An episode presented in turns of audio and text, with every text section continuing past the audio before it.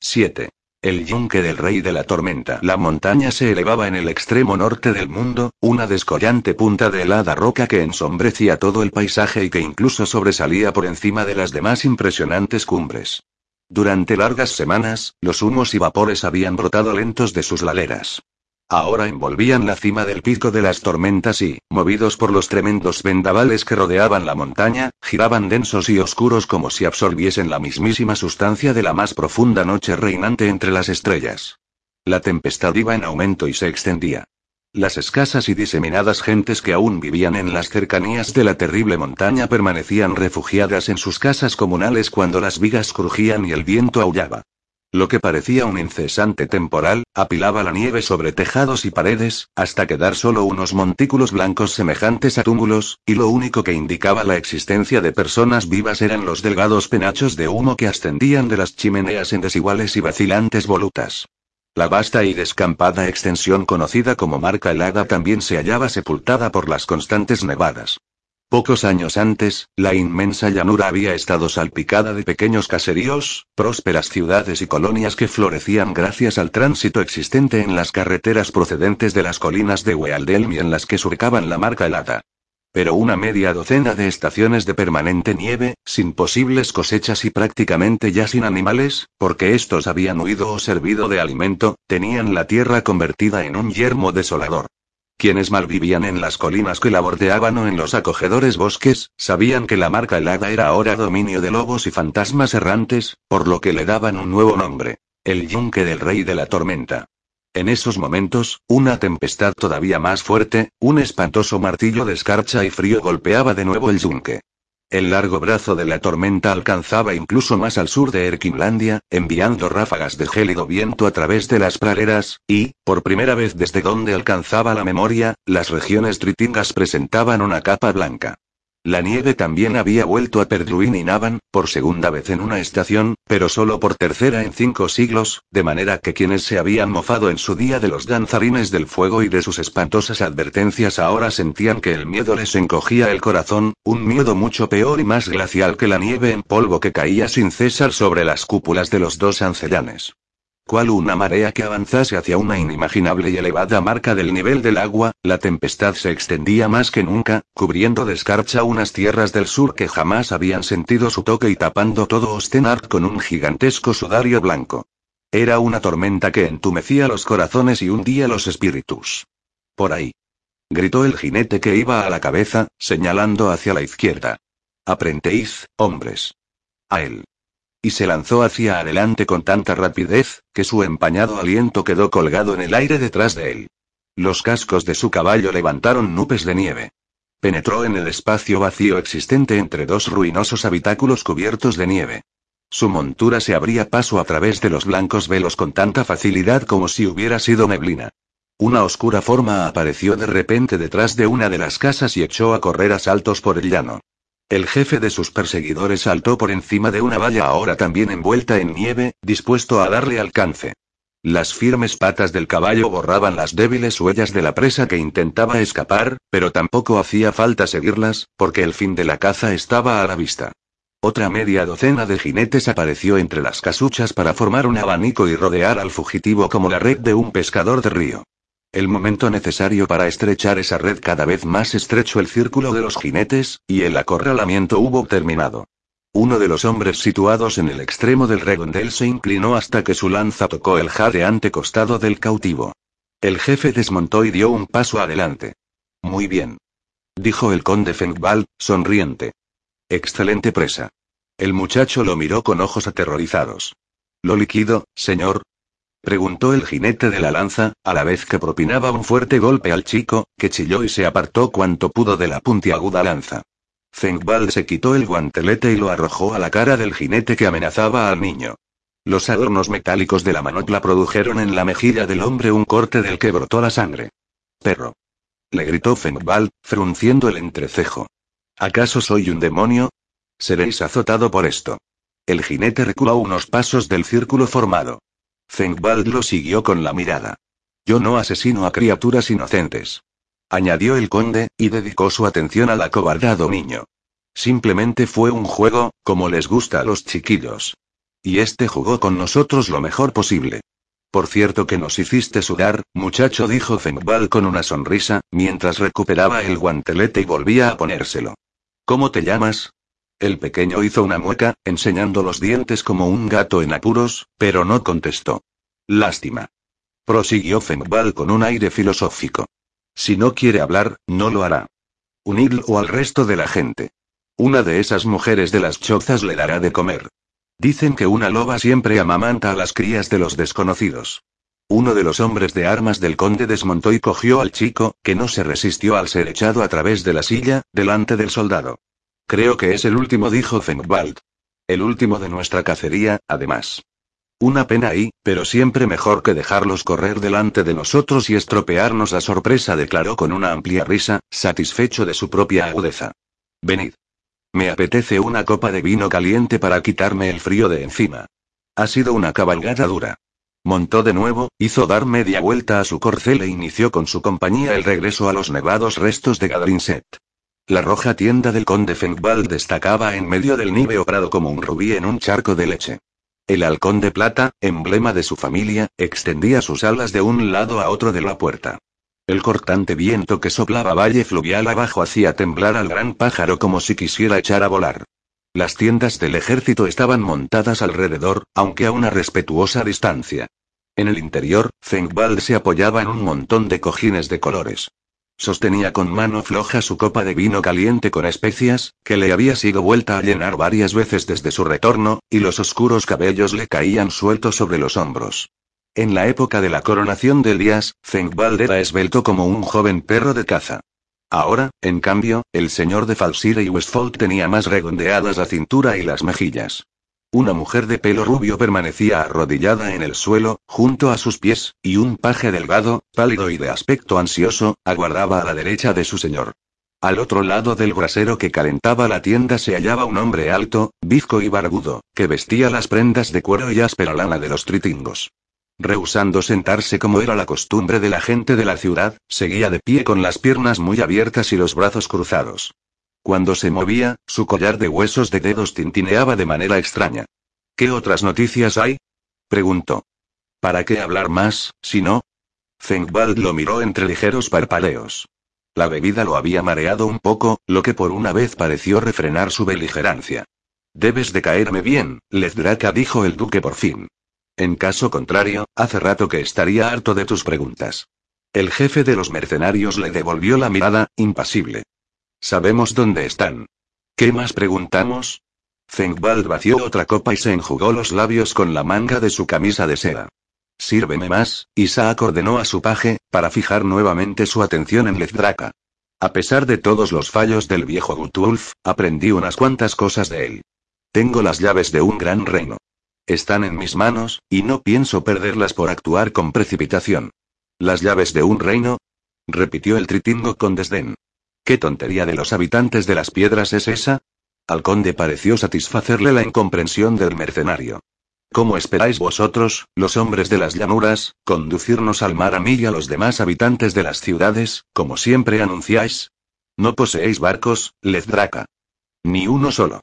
Id, pues, en busca del viejo. ¿Os gusta el aire de la noche y acaso vuestro pueblo no duerme, come, mea y se divierte bajo las estrellas? Dijo el conde con una risa desagradable. Dado que Fengbal, colaborador del Supremo Rey, se había vuelto para ver cómo el paje llenaba su copa, no se dio cuenta de la venenosa expresión del tritingo al abandonar la tienda. Salvo las sacudidas que el viento daba a la lona, no se percibía otro ruido. Y bien, cariño, se dirigió Fengbald a la joven, tocándola con la punta de su zapatilla, ¿qué tal te sientas saber que perteneces al hombre que un día será dueño de todo el país? Al no contestar ella, la empujó con más brusquedad. Habla, mujer. Ella alzó lentamente la vista. Su bonito rostro estaba vacío, carente de vida como el de un cadáver. Bien, mi señor murmuró al fin en un sterling de acento marcadamente hermistiro, pero enseguida bajó la cabeza, con lo que sus cabellos cayeron como una cortina sobre sus facciones. El duque miró a su alrededor, impaciente. ¿Y tú, Isaac, qué piensas? Que es cosa buena, señor, se apresuró a responder el paje. Si vos decís que sucederá, así tiene que ser. Fengbald sonrió. Pues claro que sí. ¿Cómo iba a fracasar yo? Hizo una pausa, estudiando ceñudo la expresión del muchacho, pero luego se encogió de hombros. Cosas peores podían ocurrir. Solo un tonto resumió, volviendo rápidamente a su tópico, solo un tonto, como yo digo, no vería que el rey Elías es hombre moribundo, afirmó, y con el amplio gesto de su mano vertió un poco de vino de su copa. No me importa que haya contraído una enfermedad consuntiva o que el sacerdote Prirates lo envenene poco a poco. Ese sacerdote rojo es un imbécil si cree poder gobernar el reino y nadie hay más odiado que él, en Ostenar. No. Si Elías muere, solo alguien de sangre noble será capaz de gobernar. ¿Y quién será esa persona? Gutwulf está ciego y escapó, señaló con una breve sonrisa. ¿Benigaris de Navan? Ese no puede ni con su propia madre. Y Escalí, el rimerio, no es más noble ni civilizado que ese animal de Lezdraka. Por consiguiente, cuando yo haya matado a Josué y, si es que todavía vive y, y sofocado su insignificante rebelión, ¿quién más queda? ¿Quién más? Continuó y, excitado por sus propias palabras, vació de un trago el resto de la copa. ¿Y quién podría oponerse a mí? La hija del rey, quizás, esa veleidosa mujerzuela, exclamó, clavando la vista en el paje, que bajó en el acto la suya. No. Tal vez, si Miriam le viniese a mí de rodillas, la convertiría en mi reina y pero la vigilaría muy estrechamente. Y la castigaría por despreciarme. No temas, mi pequeña Feurga agregó, inclinándose con una mueca para posar una mano en el pálido cogote de la joven arrodillada a sus pies. No te abandonaría por ella. Tú estarías igualmente a mi lado. Cuando la muchacha intentó apartarse, estremecida, él la sujetó con más fuerza. Disfrutaba con la resistencia de Feurga. La solapa de la puerta se alzó hacia adentro. Era Lezdraka, llenos los cabellos y la barba de relucientes copos de nieve. Arrastraba por un brazo a un anciano cuya calva estaba colorada por exceso de sol, y cuya blanca barba en forma de gorguera aparecía manchada y descolorida por el jugo de la raíz de citril. Lezdraka empujó al hombre sin miramientos. El prisionero dio unos torpes pasos y cayó de rodillas ante el conde. No levantó la vista, y tanto su cuello como sus hombros, expuestos por la desabrochada y delgada camisa, estaban cubiertos de amarillentas magulladuras. Cuando el nervioso paje hubo llenado una vez más la copa de su señor, este carraspeó. Me resultas familiar. ¿Acaso te conozco? El viejo meneó la cabeza de un lado a otro. Ah, no. Puedes mirarme. Tú pretendes ser el gobernador de Gadrinset. El hombre hizo un lento gesto afirmativo. Lo soy, no. Lo eras. No es que hubiese mucha gloria en eso de ser gobernador de semejante población pestilente, en cualquier caso. Dime qué sabes de Josúa. No y, no os entiendo, señor. Fengwald se inclinó sobre él y le propinó un breve pero fuerte empujón. El hombre cayó de lado. No parecía tener energías suficientes para volver a incorporarse. No te hagas el tonto conmigo, vejestorio. ¿Qué oíste decir? Todavía doblado, el anciano tosió. Nada que no sepáis ya, conde Fengwald respondió con voz trébula. Nada en absoluto. Unos jinetes llegaron de aquel valle de mal agüero que hay río Esteflor arriba. Dijeron que Josué el Manco había escapado de su hermano, y que él y un grupo de guerreros y magos habían ahuyentado a los demonios y montado una fortaleza en la montaña embrujada que se alza en medio del valle que todos los que se uniesen a él serían mantenidos y alojados, y que serían defendidos de los bandidos y de, y de, de los soldados del Supremo Rey, concluyó el anciano en un tono más bajo. ¿Y tú crees que es una pena que no prestaras más atención a esos traicioneros rumores, eh? inquirió Fengwald. A lo mejor piensas que el príncipe Joshua podría haberte salvado de la venganza del rey, pero si no hicimos ningún mal, señor. Gimió el pobre hombre. Ningún mal. Fengwald lo miró con perfecta frialdad. Albergasteis a traidores, dado que todo el que se une a Josué lo es. Venga. Dime enseguida cuántos hay con él, en esa montaña embrujada. El alcalde sacudió la cabeza con vehemencia. Lo ignoro, señor. En su día se fueron unos cuantos centenares de nuestro pueblo. Los primeros jinetes que vinieron nos dijeron que allí había ya cinco o seis veintenas y mujeres y niños inclusive. Sí, señor. Fengwald hizo un chasquido con los dedos. Isaac, ve en busca de un guardia y dile que venga. Sí, mi señor. El chico partió en el acto, contento con cualquier encargo que lo mantuviera alejado de su amo durante unos momentos. Unas cuantas preguntas más continuó el conde, arrellanado en sus almohadones. ¿Por qué creyó tu pueblo que era Josué? ¿Por qué esa gente abandonó un refugio seguro para dirigirse a un lugar de mala reputación? El anciano se encogió de hombros, indefenso. Una de las mujeres afirmó haber encontrado a Josué y ser ella misma quien le había enviado a la roca. Una persona chismosa, pero muy conocida. Juró haberle dado de comer junto a su fuego y haber reconocido enseguida en él al príncipe. Muchos quedaron convencidos. Otros acudieron porque y, porque habían oído decir que vos os acercabais, conde Fengwald. Vinieron habitantes de Erkinlandia y las tierras tritingas del oeste, huyendo y huyendo de los avances de vuestra señoría y jadeó el viejo, encogiéndose como si esperase un golpe. Perdonadme, señor. Una lágrima resbaló por su arrugada mejilla. Crujió la lona de la puerta y entró el paje Isaac, seguido de un guardia erquino que llevaba el casco puesto. ¿Me llamabais, señor? dijo el soldado. Sí, contestó Fenwald, y señaló al viejo.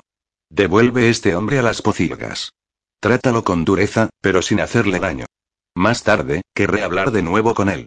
En cuanto a ti añadió de cara a Lezdraka, aún tenemos cosas de que tratar. El guardia tiró del anciano hasta ponerlo de pie. El conde presenció la escena con desprecio. ¿Con qué gobernador, eh? Ni una sola gota de sangre noble hay en ti, campesino. El desdichado abrió mucho los legañosos ojos, que clavó en Fenwald. Por espacio de un momento pareció dispuesto a hacer cualquier locura, pero al fin solo movió la cabeza como quien despierta de un sueño. Mi hermano pertenecía a la nobleza, respondió con voz ronca, y de nuevo le resbalaron las lágrimas por las mejillas. El soldado lo agarró por el codo y se lo llevó a toda prisa de la tienda. Lezdraka miró con insolencia a Fengwald. Sin hacerle daño. Os creía más severo, hombre de la ciudad. La lenta sonrisa de borracho surcó el rostro del conde. Lo que yo he dicho, es trátalo con dureza, pero sin hacerle daño. No quiero que el resto de su gente sepa que suelta las entrañas cada vez que lo interrogo.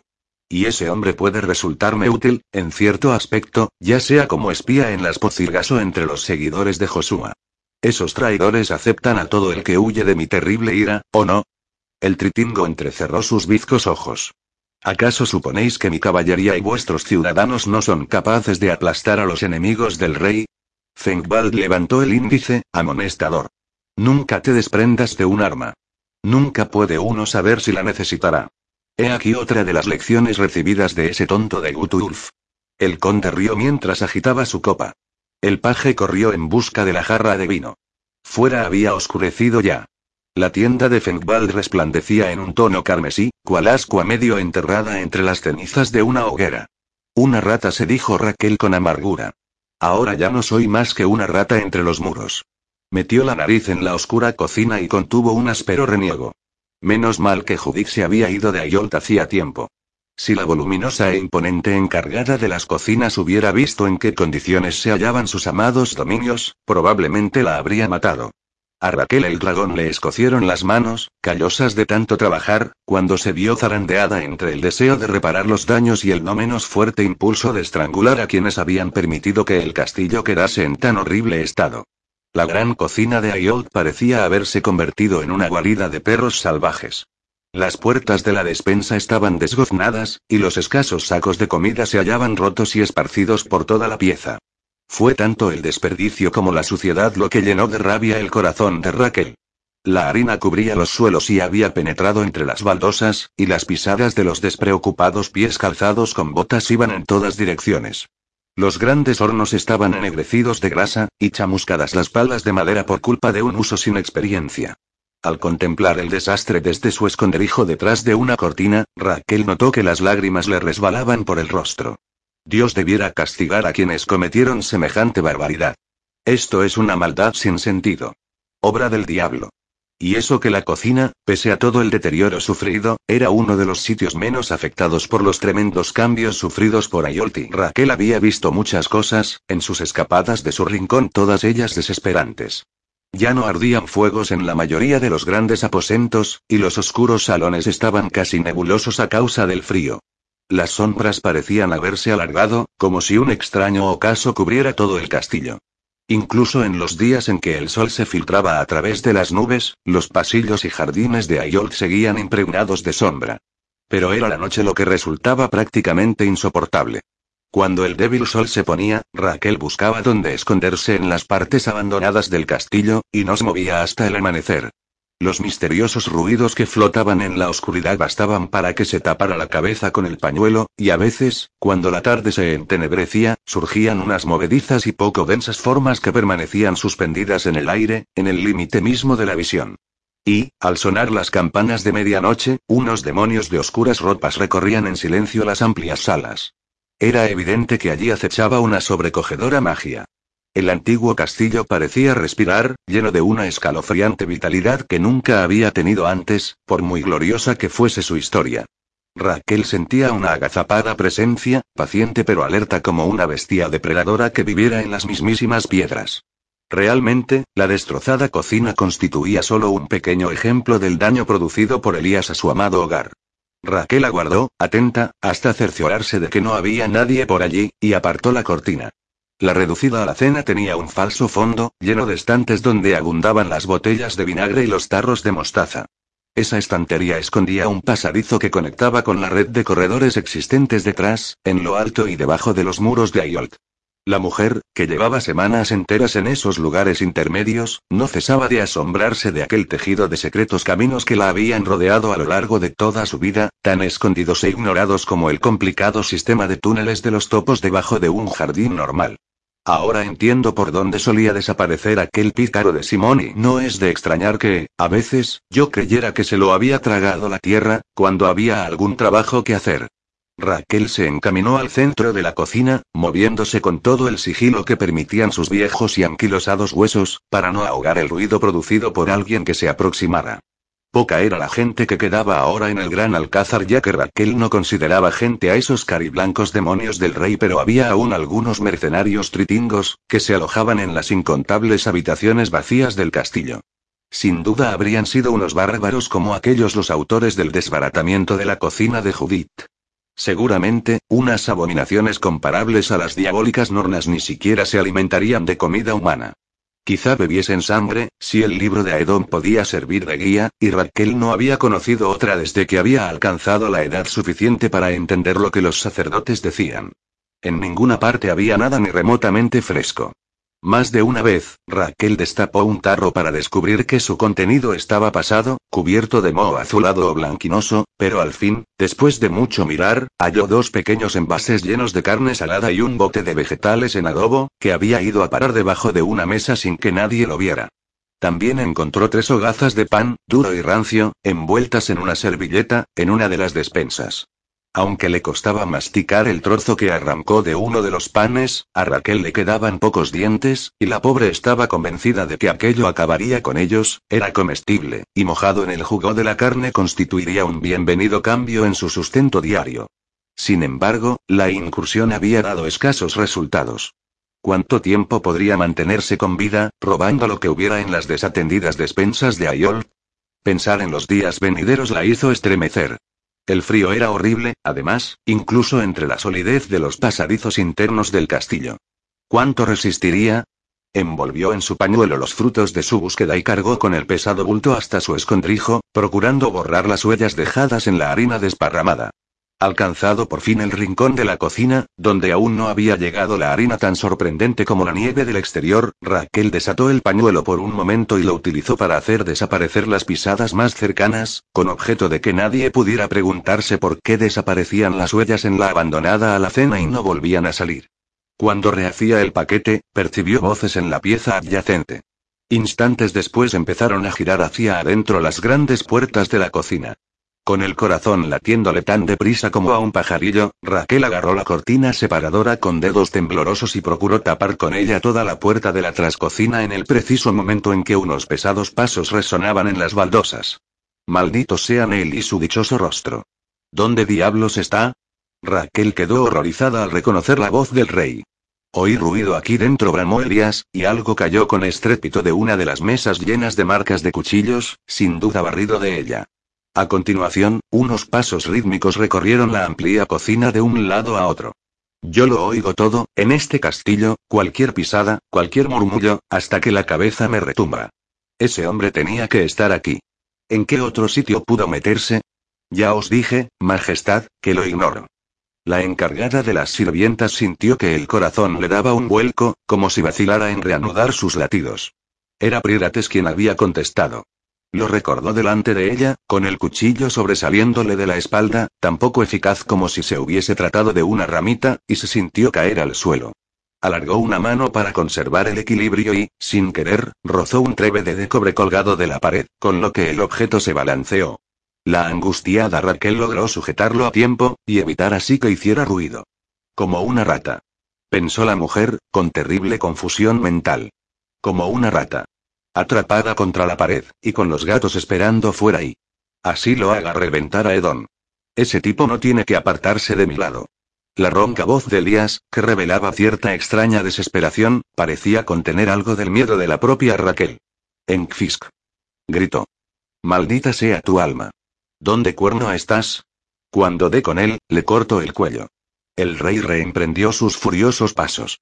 Yo mismo os prepararé la copa, majestad. Venid. No es solo eso. ¿Qué diablos hace en Fisk? ¿Dónde puede haberse metido? No tiene derecho a largarse así como así. Ya veréis cómo regresa pronto, dijo el sacerdote, aunque también él parecía impaciente. Sus necesidades son escasas, y fáciles de satisfacer. Venid, Elías. Debiéramos volver a vuestros aposentos. Ese individuo se esconde. Raquel comprobó con horror que los pasos del monarca sonaban ahora más fuertes. De pronto se interrumpieron, y hubo un chirrido de goznes al tirar Elías de una de las desvencijadas puertas. Se esconde en alguna parte entre las sombras. Insistió el rey. Las pisadas se aproximaron más. Raquel contuvo el aliento. Procuraba estar tan quieta como la piedra. Elías no cesaba de acercarse entre refunfuños a la vez que tiraba de las puertas y propinaba puntapiés a las cosas amontonadas en el suelo que se interponían en su camino.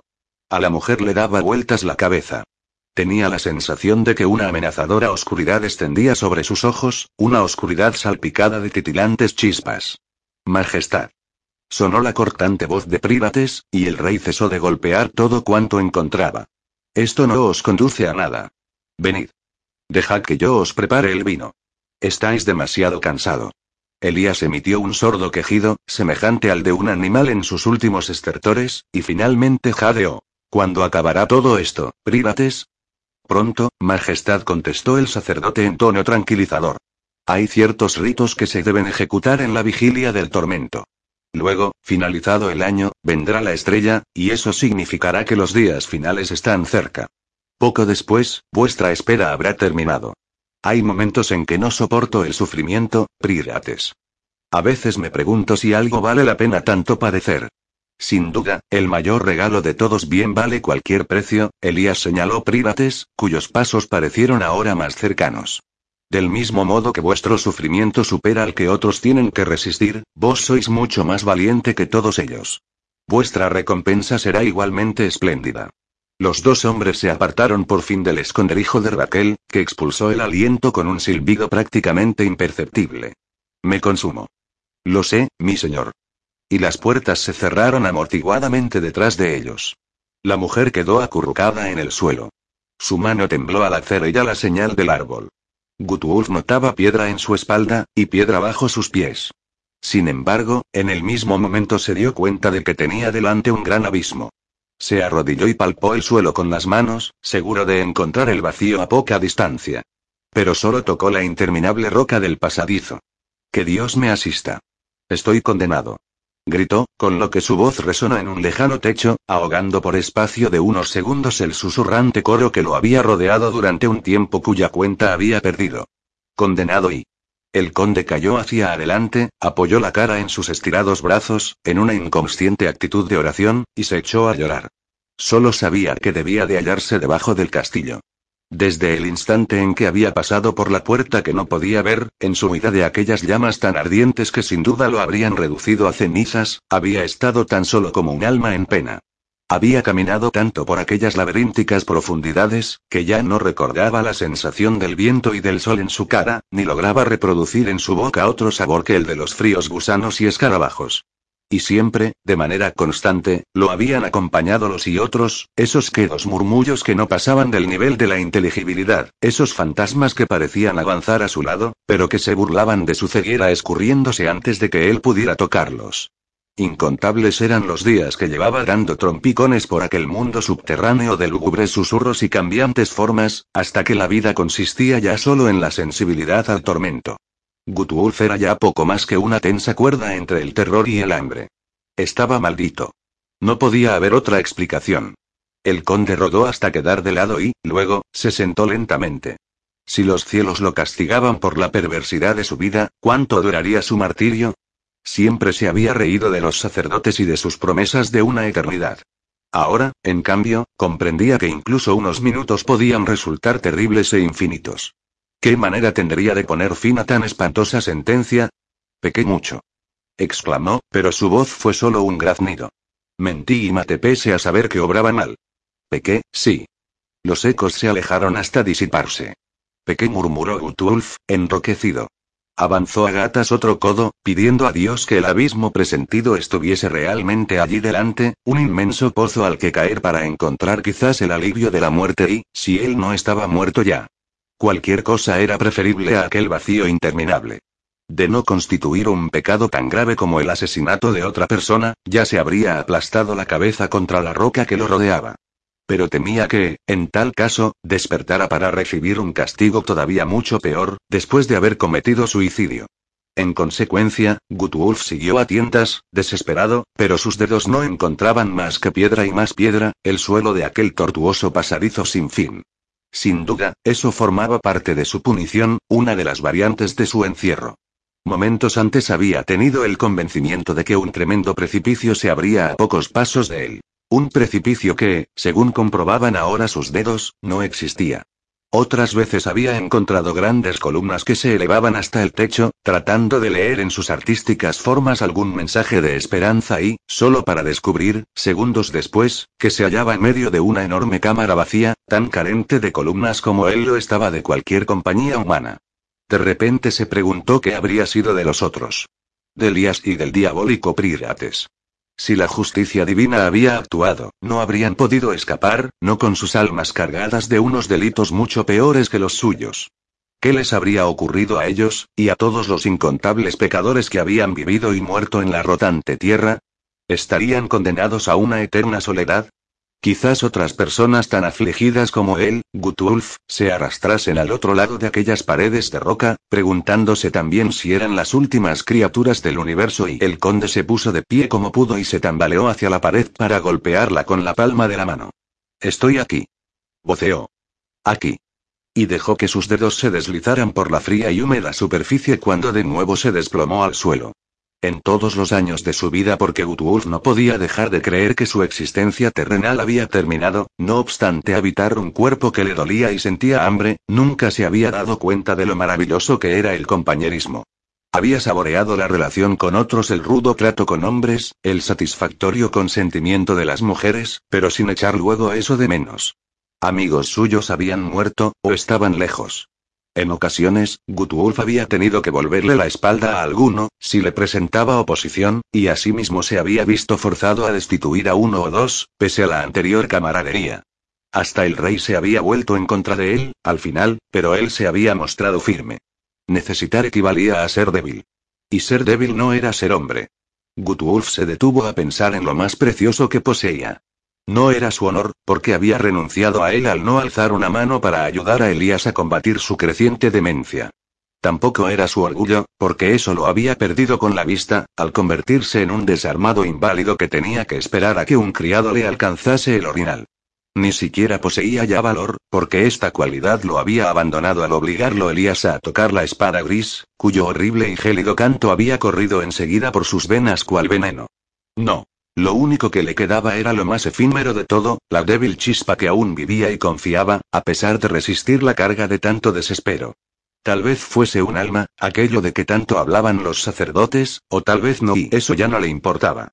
Lo que Gutwulf sabía era que con gusto renunciaría a esa última y crucial chispa por volver a tener la compañía de alguien y poder verse libre de tan espantosa soledad. Súbitamente, la vacía oscuridad se llenó de un intenso viento, de un vendaval que lo envolvía, aunque sin agitar ni uno solo de sus cabellos. El conde gimió quedamente. Ya había experimentado antes algo semejante.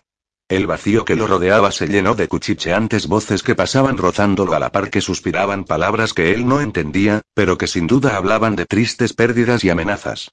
Gutwulf alargó la mano, convencido de que no iba a encontrar nada, pero, para su sorpresa tocó algo. Asustado, retiró la mano. Momentos después, cuando aquel enjambre de vacilantes formas descendió por el inacabable corredor, algo lo tocó, ahora golpeándole ligeramente la extendida pierna. El conde cerró los ojos con fuerza, como si lo que tenía delante pudiese horrorizar incluso los ojos de un ciego. Un nuevo golpecillo, esta vez insistente y Gutwulf volvió a alargar el brazo y notó una piel de animal.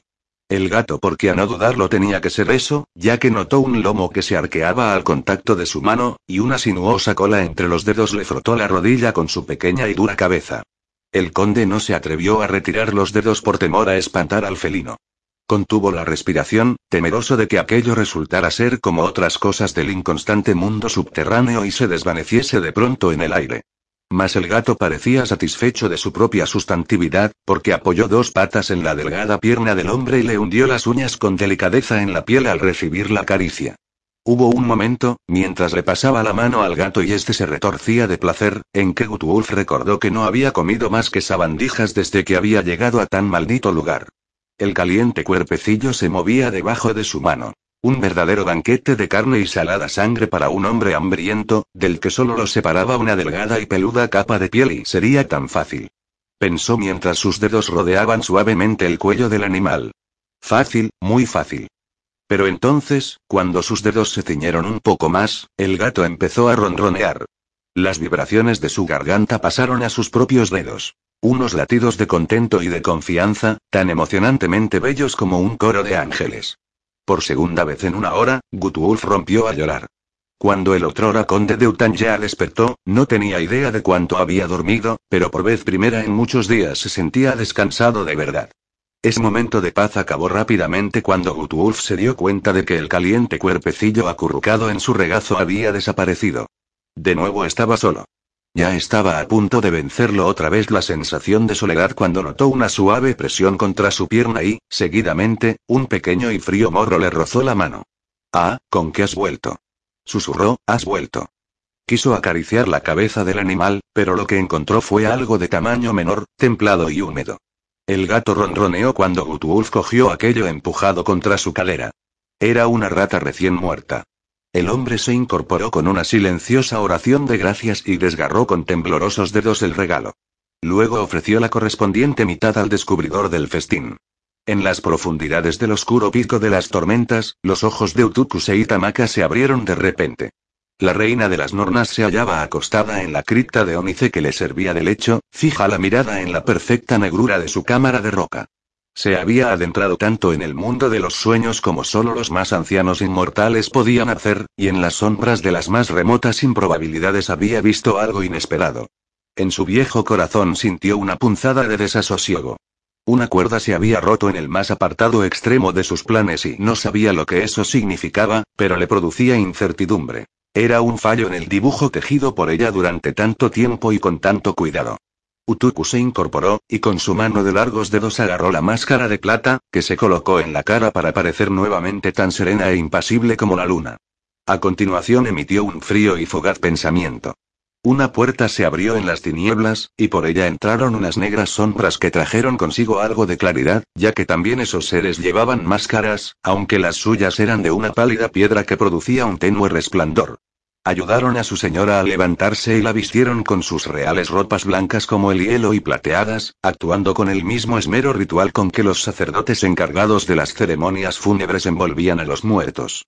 Cuando la reina estuvo ataviada, las sombras se alejaron en silencio, volviendo a dejar sola a Utuku. Permaneció esta durante un rato en su tenebrosa cámara. Si respiraba, no se la oía en absoluto. Solo los casi imperceptibles crujidos de las raíces de la montaña rompían el total silencio.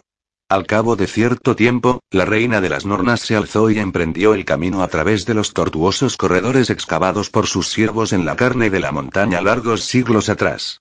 Llegó por fin a la cámara del arpa respirante y tomó asiento en el gran trono de roca negra. El arpa flotaba entre la niebla que surgía del vasto pozo, cuyas cambiantes dimensiones centelleaban debido a las luces procedentes de las profundidades.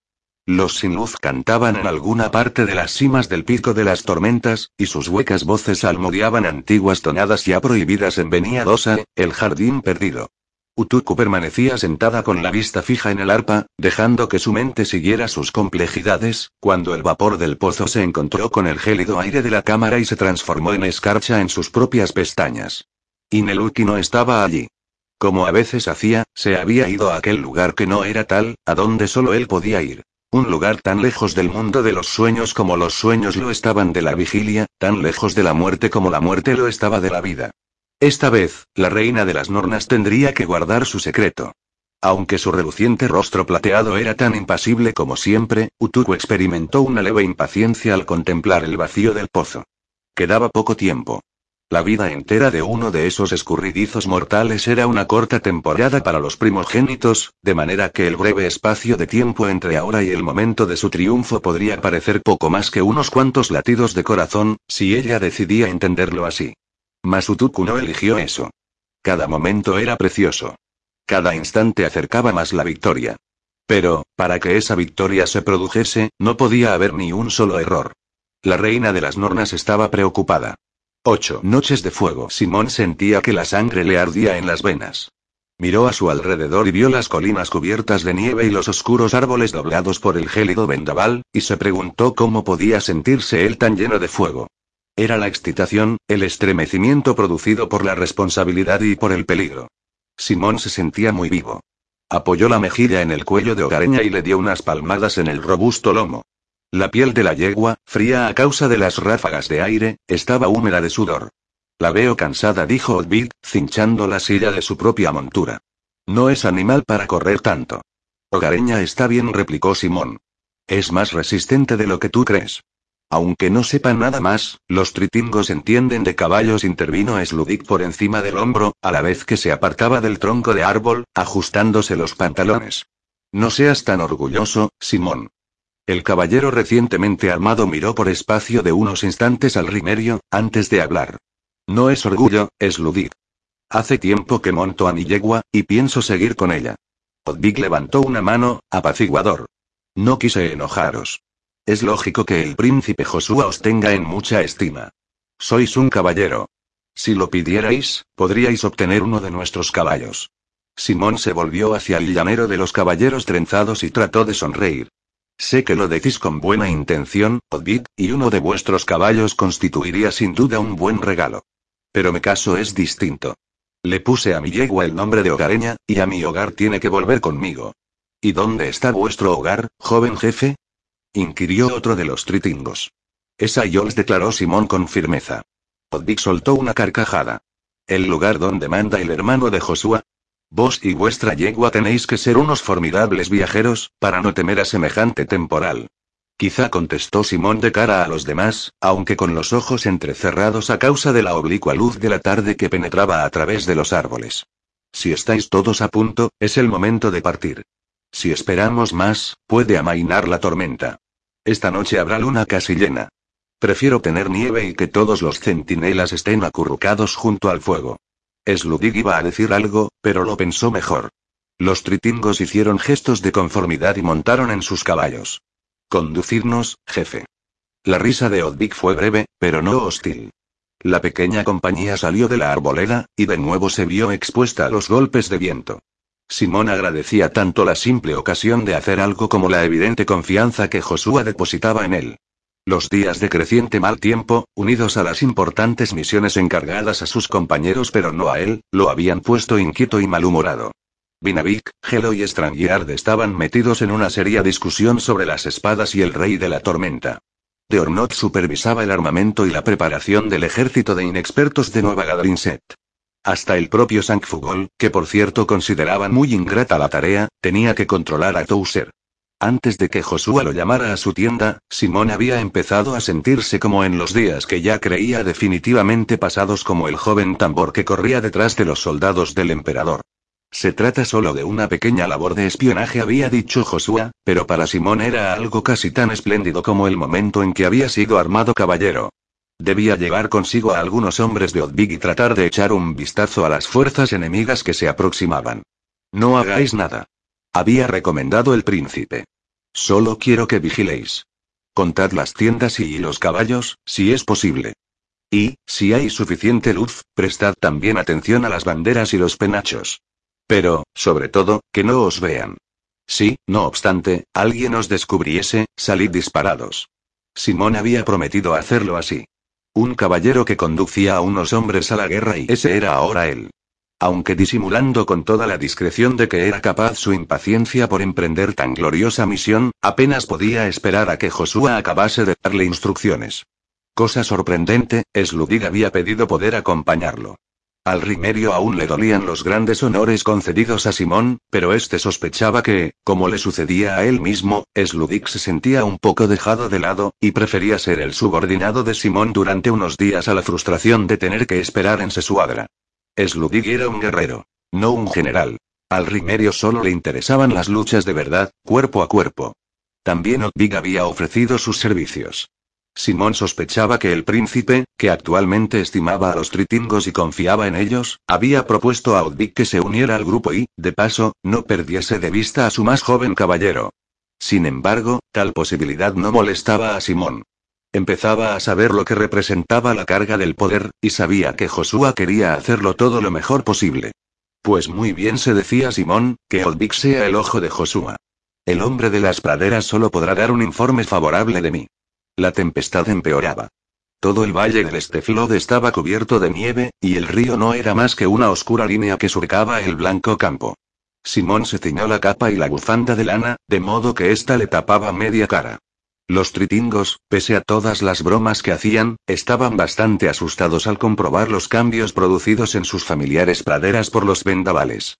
Simón vio cómo abrían los ojos cuando miraban a su alrededor, el nerviosismo con que espoleaban a sus monturas al atravesar un ventisquero, y cómo cruzaban disimuladamente los dedos para ahuyentar a los malos espíritus. El único no afectado por el temporal parecía ser Sludid, procedente del gélido norte. Realmente es un invierno negro, comentó Odvid. Si antes no hubiese creído a Josué, cuando dijo que esto era obra de algún demonio, ahora le creería. Un invierno negro, en efecto, y pensar que el verano terminó hace bien poco. Contestó Sludig, a la vez que se limpiaba de nieve los ojos. Las tierras del norte de la marca Elara no han visto una primavera en más de un año. No luchamos contra meros hombres. Simón frunció el entrecejo. Ignoraba hasta dónde llegaba la superstición de los hombres del clan, pero en ningún caso le convenía fomentar unos temores que obstaculizaran su función. Es una tormenta mágica, sí dijo en voz bien alta, para que lo oyesen a pesar del viento, que sacudía todas las capas, pero no por eso pasa de ser una tormenta. Las nieves no pueden causar daño a nadie, aunque quizás os hielen las posaderas. Uno de los tritingos se volvió hacia él con picara sonrisa. Si se nos hielan las posaderas, tú lo pasarás peor que nadie, joven jefe, con ese caballo tan huesudo que montas. Los demás rieron entre dientes. Y Simón, satisfecho con el nuevo giro tomado por la conversación, siguió bromeando con ellos. La tarde se fundió poco a poco con el crepúsculo, mientras cabalgaban. La jornada transcurría en silencio, con excepción del ruido de los cascos y de los eternos aullidos del viento. El sol, dominado todo el día por las nubes, se había rendido hacía rato y ahora estaba oculto detrás de las colinas. Una luz violeta y sin sombras envolvía el valle. Pronto fue demasiado oscuro para que el reducido grupo viese por dónde cabalgaba. La luna, encelajada, resultaba casi invisible. No había ni una estrella en el cielo. ¿Nos detenemos para acampar? Voceó Odvik por encima del viento. Simón reflexionó unos momentos. Creo que aún no nos conviene, respondió al fin. No estamos demasiado lejos. Como mucho, nos queda una hora de cabalgar. Incluso podríamos arriesgarnos a encender una antorcha. ¿Y por qué no también a dar unas trompetadas? Intervino Sludit. O quizá fuera mejor enviar a unos heraldos que anunciaran a gritos nuestra próxima llegada para espiar la posición de Fengbaldi, agregó con ironía. A Simón le hizo poca gracia la broma, pero no se inmutó. Aún tenemos las colinas entre nosotros y el campamento de Fengvald en Gadrinset. Si quienes huyeron de él nos informaron bien, respecto de dónde está, podremos apagar la luz antes de estar al alcance de la vista de sus centinelas, dijo, alzando la voz con énfasis. ¿Acaso crees que sería mejor aguardar al nuevo día, cuando los hombres de Fengvald estén descansados y luzca además el sol, para que seamos más fáciles de divisar? Sludid admitió la razón de su jefe con un gesto de la mano. Odvik sacó entonces una antorcha, una gruesa y buena rama, envuelta en tiras de tela empapadas de resina, y con un pedernal hizo saltar una chispa. Protegió la llama del viento hasta que estuvo bien encendida, levantó la tea y, adelantándose un poco a los demás, subió la pendiente de la orilla del río en busca de la mayor protección que sin duda les daría la ladera de la colina. Seguidme. Gritó. La procesión se puso en marcha de nuevo, aunque con algo más de lentitud. El grupo cruzó el desigual terreno de los cerros, dejando que los caballos eligiesen el camino. La antorcha de Odvik se convirtió en una viva bola de fuego. Lo único, en todo el valle ennegrecido por la tormenta, capaz de llamar la atención de un ojo errante. A Simón le pareció seguir un fuego fatuo a través de aquel nebuloso páramo. El mundo se había convertido en un largo y negro túnel, en un interminable corredor que descendía en espiral hasta el lóbrego centro de la tierra. ¿Alguno de vosotros sabe una canción? Preguntó al fin. Contra el lúgubre viento, su voz sonaba débil. ¿Una canción? exclamó Sludig, sorprendido. ¿Por qué no? Todavía estamos muy lejos del enemigo. Fíjate en que tú te encuentras a un brazo de distancia de mí, a causa de este maldito vendaval, apenas puedo oírte. Por lo tanto, una canción, sí. Odvig y sus tritingos no se prestaron a cantar, mas tampoco se opusieron a la idea. Sludik puso una cara como si aquella ocurrencia fuese propia de un loco. Me toca a mí, pues dijo Simón.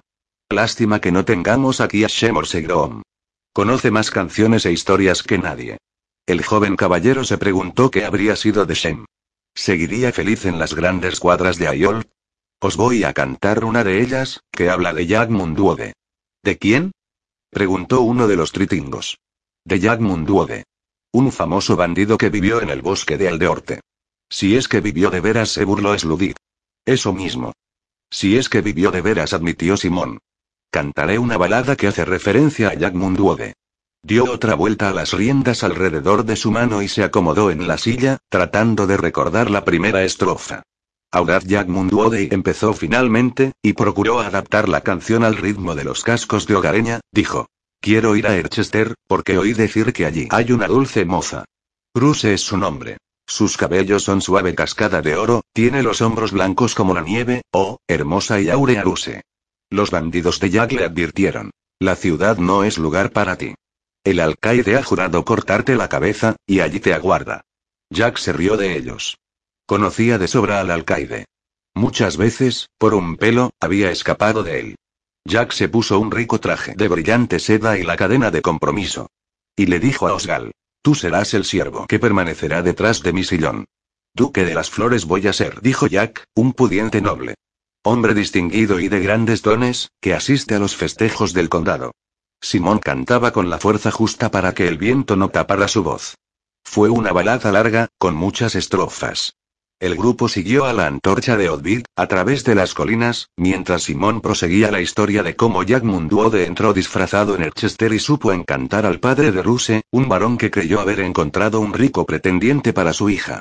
Aunque Simón necesitaba parar de tanto en tanto para recobrar el aliento para hacer memoria de algunas palabras, ya que hacía mucho tiempo que Shem le había enseñado la canción, su voz se hizo más segura a medida que avanzaban. Cantó como el embaucador de Jack le hizo la corte a la hermosa Ruse, y con sinceridad, por cierto, porque se enamoró de ella nada más verla, y en la cena del varón se vio sentado junto al desavisado alcaide. Jack incluso convenció al codicioso balón para que aceptase una rosa mágica como dote, un arbusto cuyos delicados capullos contenían sendos emperadores de oro y, como el presunto duque de las flores aseguró al padre de Ruse y al alcaide, produciría cada temporada nuevas y relucientes monedas mientras las raíces estuvieran enterradas. Era ya cerca del final de la balada precisamente, Simón acababa de empezar la estrofa en que un comentario del borracho bandido Osgal estropea el plan de Jack y conduce a la captura de este por los hombres del alcaide, cuando Odvig detuvo a su caballo y alzó el brazo para pedir silencio. Creo que ya estamos cerca, señaló el tritingo. La ladera descendía a poca distancia de ellos, y, no obstante la incesante nevisca, era claro que tenían delante el campo abierto. Sludik se situó a la altura de Simón. El escarchado aliento del rimerio, suspendido en el aire, rodeaba la cabeza de este. Ya acabarás la canción en el camino de regreso. Está muy bien. De acuerdo. Odvik se inclinó en su silla y apagó la antorcha en un montón de nieve. Luego la secó con la manta sudadera antes de sujetársela al cinturón y volverse hacia Simón con expresión expectante. Adelante, pues dijo el joven caballero. Pero con cuidado, ya que vamos sin luz. Espolearon a sus caballos y, antes de haber dejado atrás la mitad de la alargada vertiente, Simón distinguió unas lejanas luces. Un disperso grupo de centelleantes puntos. ¡Ay! señaló, temiendo al instante haber hablado en tono demasiado alto. El corazón le latía con violencia. ¿Es eso el campamento de Fengvald? Eso es lo que queda de Gadrinsek, contestó Sludig. El campamento de Fengvald no estará lejos. En el valle que se extendía delante de ellos, allí donde el invisible Esteflot confluía con el igualmente invisible Instreka, solo ardían unos cuantos fuegos. Pero al otro lado, donde según los cálculos de Simón tenía que estar la orilla norte del Instreka, una mayor concentración de luces llenaba los ahora oscuros prados. Una miríada de ardientes puntos formando irregulares círculos. Tienes razón, dijo Simón, fija la mirada. Debe de ser la guardia erquina. Probablemente, Fengvald está en medio de esos círculos de tiendas. Sería estupendo poder atravesar su manta con una flecha. Odvik se acercó. Allí está, sí. Quisiera matarlo con mis propias manos, para hacerle pagar lo que dijo sobre el clan del semental cuando nos vimos por última vez. Pero esta noche tenemos otras cosas que hacer. Simón respiró a fondo, picado. Desde luego, Josué necesita conocer la magnitud de su ejército. ¿Convendría contar los fuegos? Preguntó, después de breve reflexión. Eso nos serviría para calcular cuántos hombres lleva consigo. Poco será lo que averigüemos, al no saber cuántos hombres comparten cada fuego. Es cierto, admitió Simón. Así pues, primero contaremos los fuegos y después nos acercaremos para ver si cada tienda tiene su propia fogata, o si una sirve para varias. No debemos aproximarnos mucho, advirtió Sludit. A mí me gusta tanto la lucha como a cualquier otro hombre temeroso de Dios, pero prefiero contar con más ventaja. Eres muy listo, sonrió Simón. Debieras llevar contigo a Binavik en calidad de aprendiz. Sludik soltó un bufido. Después de contar los pequeños puntos llameantes, cabalgaron colina abajo. Tenemos suerte, comentó Odvid, tranquilo. Me figuro que los centinelas permanecerán cerca de los fuegos, esta noche, para protegerse del viento. Simón, que tiritaba de frío, se inclinó para estar más cerca del cuello de Hogareña. No todos los habitantes de las piedras son tan despabilados. Cuando llegaron a las nevadas praderas, a Simón se le disparó nuevamente el corazón. Pese al temor que sentía, no dejaba de ser emocionante y hasta embriagador estar a tan poca distancia del enemigo y moverse en silencio por la oscuridad a poco más de un tiro de flecha de sus soldados. Todo él estaba lleno de vida, como si el viento soplase a través de su capa y su camisa, produciéndole hormigueo en la piel. Al mismo tiempo tenía casi el convencimiento de que los hombres de Fengval ya habrían descubierto su presencia y de que, en ese mismo instante, todos los miembros de la Guardia Erquina estarían agachados, y con los arcos tensos, centelleantes los ojos en la profunda oscuridad de los espacios entre las tiendas. La partida de Simón rodeó con gran cautela el campamento de Fengval, pasando en silencio de un grupo de árboles a otro, pero la vegetación abundaba poco en el lindero de las praderas. Solo cuando por fin se vieron todos cerca del río y del extremo occidental del campamento, se sintieron a salvo de los avizores ojos por un rato. Si ahí hay menos de mil hombres armados, murmuró Sludig, yo soy un Irka. En ese campamento hay tritingos, indicó Odvid. Gentes del lago Triting, no pertenecientes a ningún clan. De eso estoy seguro. ¿Cómo podéis saberlo? inquirió Simón. A tanta distancia, las tiendas apenas se diferenciaban unas de otras. Muchas de ellas eran poco más que cobertizos de tela, sujetos al suelo con estacas y arrimados a arbustos o piedras verticales, y ni uno de los habitantes del campamento estaba al aire libre, con semejante temporal. Escuchad. Oddick se llevó una mano a la oreja, y la expresión de su cara llena de cicatrices era solemne. Simón contuvo la respiración, atento. Los aullidos del viento lo ahogaban todo, incluso los pequeños ruidos producidos por los hombres que lo acompañaban. ¿Que escuchemos qué? Aguzad más el oído, susurró Odvid. Son los arneses. A su lado, uno de los tritingos hizo un gesto afirmativo. Simón se esforzó por percibir algo. Finalmente le pareció notar un ligero tintineo. ¿Eso? Musitó. Odvig esbozó una sonrisa y mostró el hueco que tenía en su dentadura. Sabía que era una gran proeza. Sus caballos llevan arneses de la zona del lago. No me equivoco. ¿Por el sonido sabéis decir qué tipo de arneses son? exclamó Simón, pasmado. ¿Acaso esos hombres de las praderas tenían orejas como conejos? Nuestras bridas se diferencian como las plumas de los pájaros, intervino otro de los tritingos. Los arneses de la zona del lago, de las praderas o del Alto Triting suenan todos tan distintos a nuestros oídos como tu voz de la de un norteño, joven jefe. ¿Cómo, si no, reconoceríamos a nuestros caballos en plena noche, de lejos? Dijo Odvid. Por el gran cuadrúpedo. ¿Cómo evitáis los habitantes de las piedras que vuestros vecinos os roben cosas? Simón meneó la cabeza. Al menos, ahora sabemos de dónde proceden los mercenarios de Fengwald. Pero ¿y podéis decirme cuántos de esos hombres son tritingos? A juzgar por sus cobertizos, calculo que la mitad de las tropas son tritingos sin clan, contestó Odvig. Simón puso cara de preocupación. Y apuesto algo a que se trata de buenos luchadores. En efecto, afirmó Odvig, y en la forma de apretar la mandíbula hubo un innegable orgullo. Todos los habitantes de las praderas saben luchar. Pero aquellos que no pertenecen a ningún clan son los más y, los más fieros, concluyó la frase después de buscar la palabra adecuada. Pues los de la Guardia Erquina no son más blandos, agregó Sludig en tono agrio, aunque en sus ojos brillaba una chispa depredadora. La lucha será dura y sangrienta, cuando se produzca el choque de un hierro contra otro. Es hora de retroceder, dijo Simón, contemplando la negra cinta que era el Imstreca. De momento hemos tenido suerte. La pequeña compañía volvió a cruzar los espacios expuestos. Simón sintió de nuevo su vulnerabilidad, la proximidad de un millar de enemigos, y dio gracias a los cielos de que el tempestuoso tiempo les hubiese permitido acercarse tanto al campamento sin tener que dejar atrás los caballos. La idea de verse obligados a huir a pie, si los descubrían los centinelas montados, y a abrirse camino a través del viento y de la nieve, era terrible. Por fin alcanzaron el refugio que significaba un grupo de saúcos azotados por el vendaval, y que se alzaba solitario en la ladera de la más baja de las colinas que formaban las estribaciones de la cordillera. Cuando Simón miró desde allí la salpicadura de luces que marcaba el borde del plácido campamento de Fengval, la ira dominada por la excitación empezó a surgir otra vez en él. Una fría furia al pensar en todos aquellos soldados tan cómodos y seguros en sus tiendas de campaña, como orugas que, después de hartarse de las hojas de un hermoso jardín, yacieran ahora bien protegidas en sus capullos. Eran los mismos expoliadores, los guardias erquinos que habían ido a arrestar a Mórgenes y que luego habían intentado derribar el castillo de Josué, en Naglimund. A las órdenes de Fengwald habían devastado toda la ciudad de Falsire con la indiferencia con que un chiquillo podría pisotear un hormiguero. Pero lo más importante para Simón era que lo habían arrojado de su hogar, y que ahora tratarían de echarlo también de Sesuagra. ¿Quién de vosotros tiene un arco? preguntó de súbito.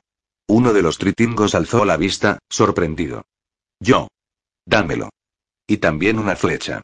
Simón lo tomó todo y lo enganchó al arzón, sin dejar de observar las oscuras formas de las apiñadas tiendas.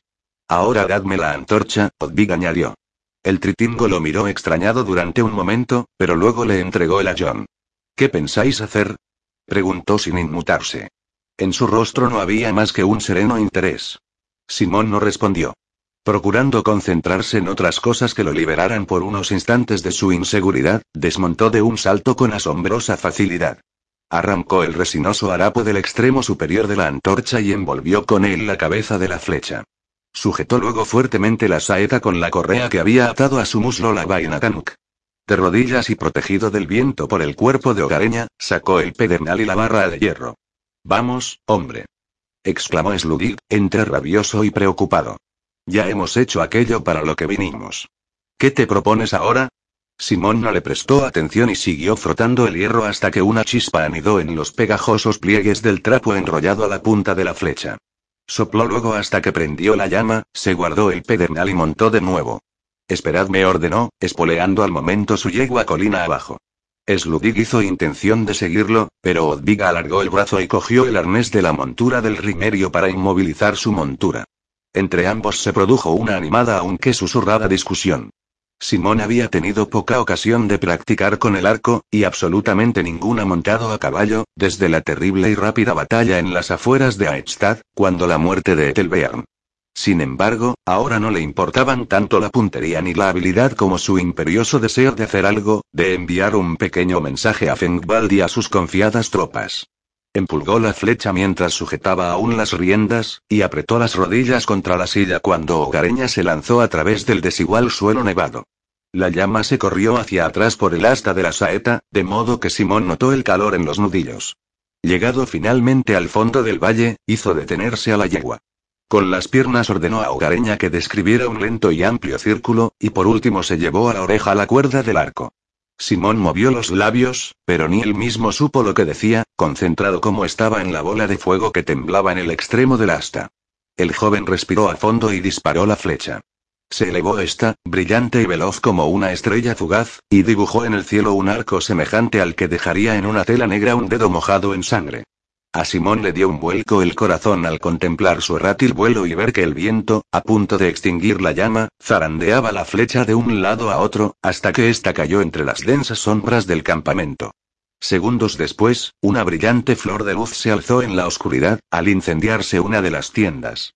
Simón permaneció inmóvil un momento, con el corazón latiéndole tan deprisa como el de un pajarillo, hasta que dio media vuelta y subió la colina al galope. No dijo nada respecto de la flecha, al reunirse con sus compañeros. Ni siquiera Sludig le preguntó por ella. El pequeño grupo rodeó a su jefe y todos los hombres juntos emprendieron urgente cabalgada a través de las entenebrecidas colinas, con el gélido viento golpeándoles las caras. Quisiera que fueses a acostarte, dijo Josúa. Borceba alzó la vista. Estaba sentada sobre una estera, cerca del brasero, y tenía extendida sobre su regazo la capa que arreglaba. La muchacha que la ayudaba también levantó los ojos, pero volvió a bajarlos enseguida para continuar con el zurcido. Acostarme, yo. Contestó Borceba, ladeando la cabeza con cierta coquetería. ¿Por qué? Josué reanudó sus pasos. Sería y mejor. La esposa se pasó una mano por los negros cabellos mientras seguía con la mirada el inquieto ir y venir del príncipe por la tienda, que no medía más de diez codos. Josué era tan alto, que solo podía enderezarse en toda su estatura en la parte central, con lo que tenía que caminar encorvado la mayor parte del tiempo. No deseo acostarme, Josué declaró Borceba, sin dejar de observarlo. ¿Qué te ocurre? Él se detuvo y dobló una y otra vez los dedos de la mano. Sería preferible para el niño y también para ti que te echaras. Borceba estaba asombrada, pero se rió. Eres un exagerado, Josué. Nuestro hijo no nacerá hasta finales de invierno. Padezco por vos, mi señora, dijo él en tono quejumbroso. El mal tiempo, la vida tan dura que llevamos aquí y su mujer rió de nuevo, pero ahora recalcó sus palabras al decir, las mujeres del clan del semental damos a luz de pie, en las praderas, y a continuación volvemos al trabajo. No somos gente de ciudad. ¿Qué te pasa, Josué? El príncipe se sonrojó de manera violenta. ¿Por qué tienes que estar siempre en desacuerdo conmigo? Exclamó. ¿Acaso no soy tu marido? Temo por tu salud y no me gusta verte trabajando tan arduamente hasta altas horas de la noche. No soy un crío, replicó Borceba, molesta. Simplemente, llevo uno en mi seno. ¿Por qué vas de un lado a otro sin César? Párate ya y habla en serio conmigo. Ya lo intento, pero tú no haces más que discutir. ¿Por qué tú pretendes decirme todo lo que debo hacer, como si fuera una chiquilla? Y, aunque no me exprese como las damas de vuestros castillos, tampoco soy tonta. Nunca dije que lo fueras, por Aedón. Protestó Eli, apenas pronunciadas estas palabras, cesó en su ir y venir. Después de mirar al suelo durante unos instantes, posó la vista en la joven ayudante de su esposa. La muchacha, nerviosa, hubiera querido fundirse. Tú, hijo Josué, ¿nos dejarías solos un rato? Mi esposa y yo quisiéramos hablar. La chica me ayuda. Replicó Borceba, molesta. Josué fijó en la joven sus duros ojos grises. Vete. Se levantó ella de un salto y salió a toda prisa de la tienda, dejando en el suelo la prenda a medio zurcir. El príncipe la siguió con la mirada y, después, volvió a dedicar su atención a Borceba. Parecía que iba a decir algo, cuando también se dirigió rápidamente hacia la salida. Bendita Elisia. Murmuró. Imposible decir si su expresión constituía una jaculatoria o un reniego. Al momento había abandonado la tienda. ¿A dónde vas? preguntó Borceba. Josué escudriñó la oscuridad. Por fin distinguió una forma algo más clara, apoyada en una de las tiendas cercanas, y hacia ella se encaminó a la vez que cerraba y abría el puño. Espera dijo, tocando con la mano el hombro de la muchacha, que abrió desmesuradamente los ojos con temor y buscó aún más el respaldo de la tienda, a la vez que alzaba las manos como si tuviera que parar un golpe. Perdóname, se disculpó en cambio. Fui poco gentil contigo. Eres amable con mi esposa, y ella te aprecia. Te ruego que me perdones. Yo a vos, señor. Zollipó ella. Yo. Si no soy nadie. Dios valora por igual todas las almas, contestó Josué muy serio. Y ahora ve, por favor, a la tienda del padre Strangiard. ¿Ves allí el resplandor de su fuego? Estarás caliente, y él te dará, sin duda, algo de comer y beber. Cuando haya hablado con mi esposa, iré a recogerte. Hay ocasiones en que un hombre y una mujer necesitan estar un rato a solas, aunque sean el príncipe y su esposa, agregó con una triste y fatigada sonrisa. La chica volvió a sorber e intentó hacer una reverencia, pero estaba tan apretada contra la lona de la tienda, que no pudo inclinarse. Sí, príncipe Josué musitó. Adelante, pues. Josué permaneció allí mientras la jovencita corría a través del nevado suelo hacia el círculo de luz formado por el fuego de Strangyard. Vio cómo el archivero y alguien más se ponían de pie para saludar a la muchacha, y seguidamente retornó a su tienda. Borceba lo miró extrañada al verlo llegar, con una mezcla de curiosidad y enfado en el rostro. Él le explicó lo que acababa de hacer. Eres el hombre más singular jamás conocido, dijo Borceba con un profundo y entrecortado suspiro, al mismo tiempo que miraba de reojo su labor. Si los fuertes han de poder intimidar a capricho a los débiles, ¿en qué nos diferenciamos de las bestias de los bosques y campos? ¿Crees que en realidad hay mucha diferencia? contestó la esposa, sin mirarlo aún a los ojos. Tu hermano nos hace perseguir por sus soldados. Muere la gente, mueren las mujeres y los niños, todo por conseguir unos pastos y títulos y banderas. Somos bestias, Josué. ¿Todavía no te habías dado cuenta? Ahora sí que levantó los ojos hacia él, esta vez con más dulzura, como una madre cuyo hijo no ha aprendido aún las duras lecciones de la vida. Meneó luego la cabeza y prosiguió con su costura. El príncipe se acercó al jergón para dejarse caer entre los montones de cojines y mantas. Ven. Siéntete a mi lado, invitó a Borceba, señalando el lecho con la mano. Se está más caliente aquí, junto al fuego. Borceba parecía muy interesada en la labor. Más calientes estaremos los dos aquí, uno junto al otro. La esposa suspiró y, dejando la prenda a medio repasar, fue a reunirse con él y se arrellanó entre los almohadones. Juntos contemplaron el techo de la tienda, que se combaba bajo el peso de la nieve. Lo siento, murmuró Josué. No quise ser brusco. Pero estoy preocupado. Temo por tu salud y por la del niño.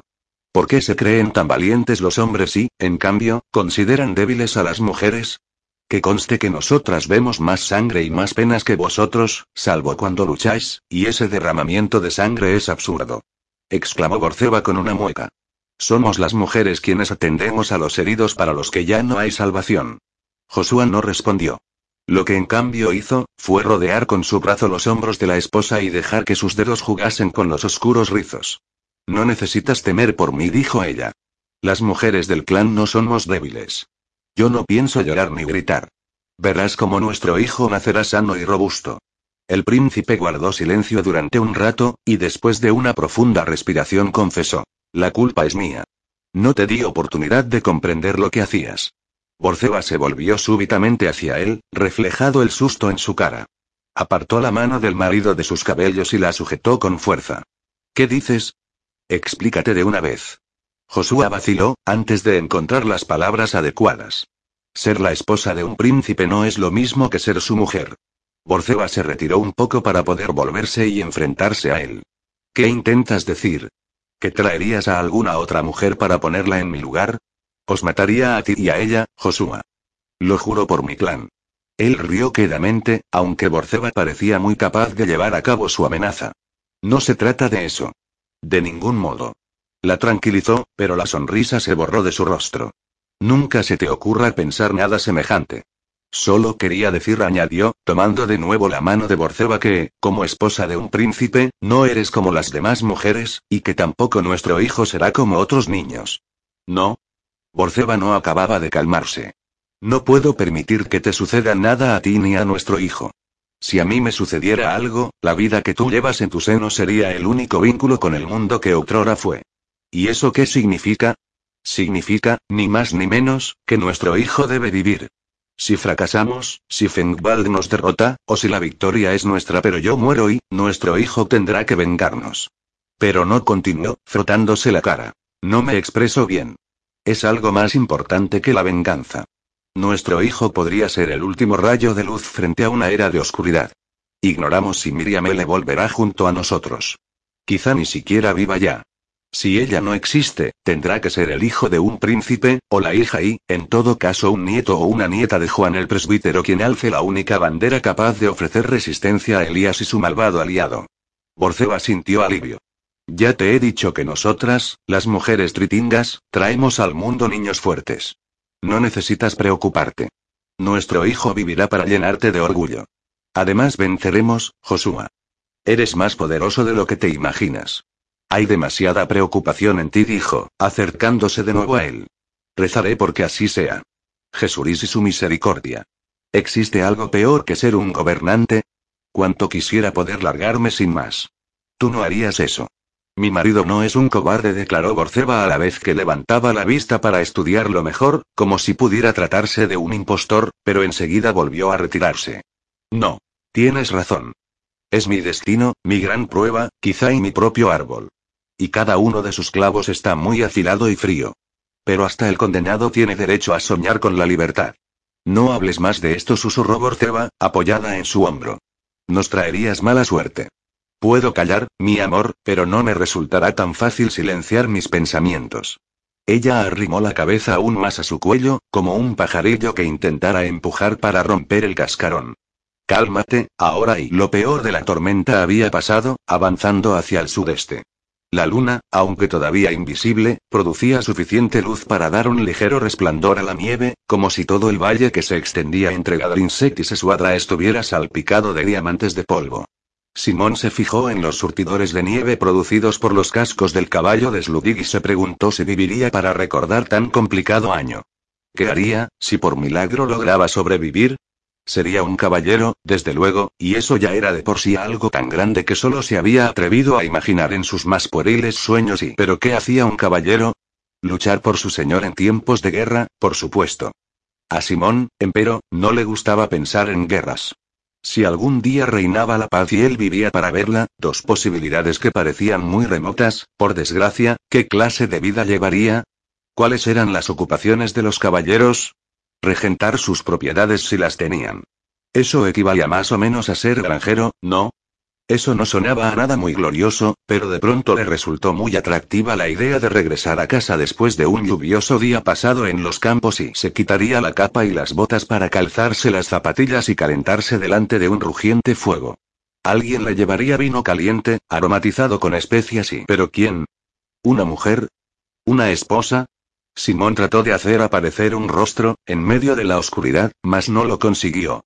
La propia Miriam en el supuesto de que perdiera su herencia y consintiera en casarse con un plebeyo y eso en el caso de que lo eligiera él, cosa tan difícil como que los ríos fluyeran montaña arriba y los peces volaran, nunca sería la mujer dispuesta a aguardar tranquilamente en casa al marido, al regreso de su trabajo en los campos.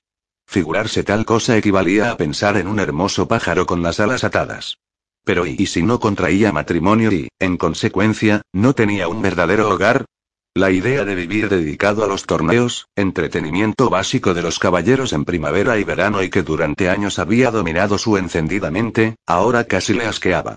Que unos hombres llenos de salud se hiriesen entre sí sin motivo alguno, perdiesen ojos y miembros e incluso la vida por un juego, cuando el mundo era ya de por sí un lugar tan tremendo y peligroso, enfurecía a Simón. Guerra en broma, lo llamaban algunos, como si cualquier simple deporte, por arriesgado que fuese, pudiera ser comparado con los horrores que a él le había tocado presenciar. La guerra era como un gran vendaval o un temblor de tierra, algo tan espantoso que no se debía jugar con ello. Imitarla parecía casi blasfemo. Ejercitarse en la lucha y en el manejo de la espada era lo que uno debía hacer para salir con vida en el caso de verse metido en una guerra. Cuando todo lo de ahora terminara, si algún día llegaba a su fin. Simón se alejaría todo lo posible de la guerra o de cualquiera de esas imitaciones a que tan aficionados eran los caballeros. Mas uno no buscaba siempre la guerra, el sufrimiento ni el terror. Ciertamente, la muerte no necesitaba ser buscada. Por consiguiente, ¿no debía un caballero estar siempre dispuesto a defenderse a sí mismo y a los demás? Eso era lo que decía Sir de Ornot, y Simón no tenía de Ornot por un hombre que peleara por placer y sin necesidad. ¿Y qué había comentado una vez Morgenes respecto del gran Camaris? Que no hacía sonar a Celian, su famoso cuerno de batalla, para pedir ayuda ni para darse mayor gloria, sino para hacer saber a sus enemigos que se acercaba, para que pudieran escapar a tiempo. Mórgenes había repetido una y otra vez en su libro que Camaris no disfrutaba con las batallas, y que su formidable habilidad solo constituía una carga para él, ya que atraía posibles atacantes y lo obligaba a matar cuando no quería. En eso había una paradoja. Por muy experto que uno fuera, siempre podía haber alguien empeñado en someterlo a una prueba. ¿Qué era mejor, pues? ¿Prepararse para la guerra o evitarla? Un terrón de nieve cayó de una rama situada encima de Simón y, como si tuviera vida propia, esquivó su pesada bufanda y le resbaló cogote abajo. El joven emitió un pequeño grito, y enseguida se volvió para cerciorarse de que ninguno de sus compañeros lo había oído soltar una exclamación tan impropia de un hombre. Nadie lo miraba, en efecto. La atención de todos era para las plateadas colinas y los puntiagudos y sombríos árboles. ¿Qué era mejor? Se repitió Simón. ¿Huir de la guerra, o procurar ser tan fuerte que nadie pudiera hacerte daño?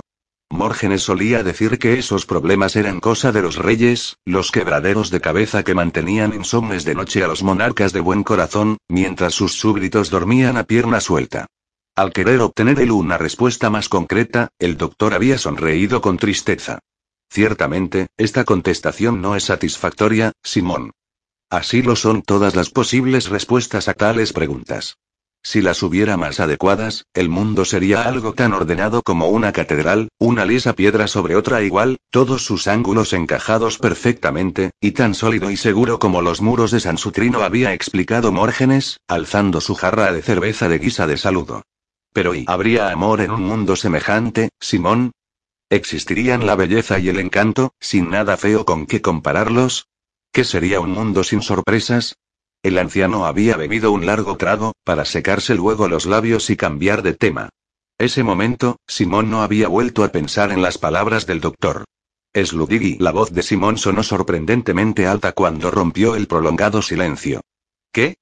contestó el rimerio volviéndose en su silla para mirarlo. ¿Te gustaría vivir en un mundo donde no hubiera sorpresas? Ni buenas ni malas, quiero decir. Sludig puso cara de extrañeza. No pierdas el tiempo en tonterías, gruñó, y en el acto espoleó a su montura con las rodillas para que rodeara un peñasco que protegía de las ráfagas de nieve. Simón se encogió de hombros. Odvid, que había seguido la conversación, también dio media vuelta. Sin embargo, aquel pensamiento no se apartaba de la mente de Simón. Y, cuando Hogareña avanzó pesadamente, él recordó de pronto parte de un reciente sueño. Un prado cuyo color era tan uniforme que habría podido estar pintado, y un cielo tan frío e inalterable como una pieza de cerámica y un paisaje, en conjunto, muerto y eterno como la piedra. Creo que prefiero las sorpresas, decidió Simón. Aunque también las haya malas. Primero oyeron la música, una tenue y aguda melodía entretejida en el ruido del viento. Al descender al valle en forma de cuenco que rodeaba Sesuadra, distinguieron un fuego en la orilla del gran lago negro que aislaba la roca. Junto a él había una pequeña forma redondeada, envuelta en sombras, pero a la luz de las llamas se la vio manejar una flauta de hueso. Te oí tocar, dijo Simón. ¿No temes que alguien te descubra? Alguien con malas intenciones. Cuento con suficiente protección, respondió Binavid con una breve sonrisa. De manera que habéis regresado y comprobó con estudiada calma, como si la preocupación fuese lo último que se le ocurriese. ¿Estáis todos bien? Sí, Binavik. Muy bien. Todos los centinelas de Fengwald estaban pegados a sus fuegos. Lo mismo hacía yo, declaró el gnomo. Las chalanas están allí, donde os señalo. ¿Queréis descansar y calentaros un poco, o vamos ya? Creo que debemos llevarle las noticias a Josué lo antes posible, resolvió Simón. Fengwald cuenta con cerca de mil hombres, y Odvig opina que la mitad, por lo menos, son mercenarios tritingos. Entonces lo distrajo una forma que se movía por la oscura orilla. Cuando pasó por delante de un gran montón de nieve, vio que era Cantaka, que se deslizaba por el borde del agua como una gota de mercurio. La loba volvió la cabeza hacia él, y en sus ojos se reflejó la luz del fuego.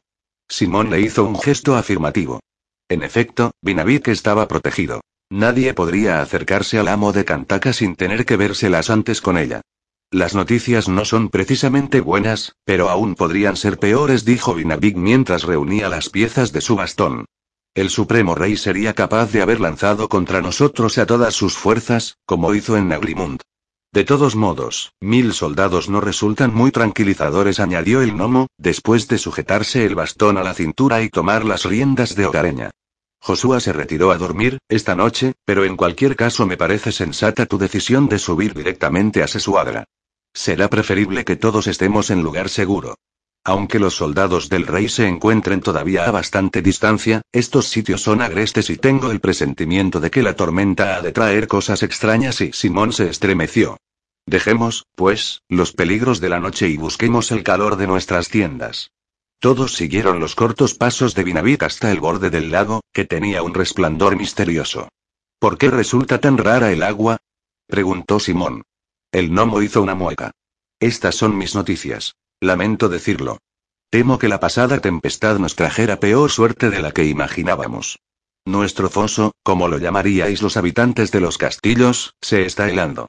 Sludig, que estaba cerca, lanzó una serie de reniegos.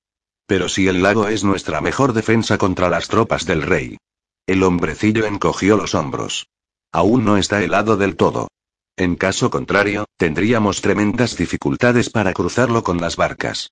Es posible que se produzca un deshielo, y entonces volverá a ser una buena protección para nosotros.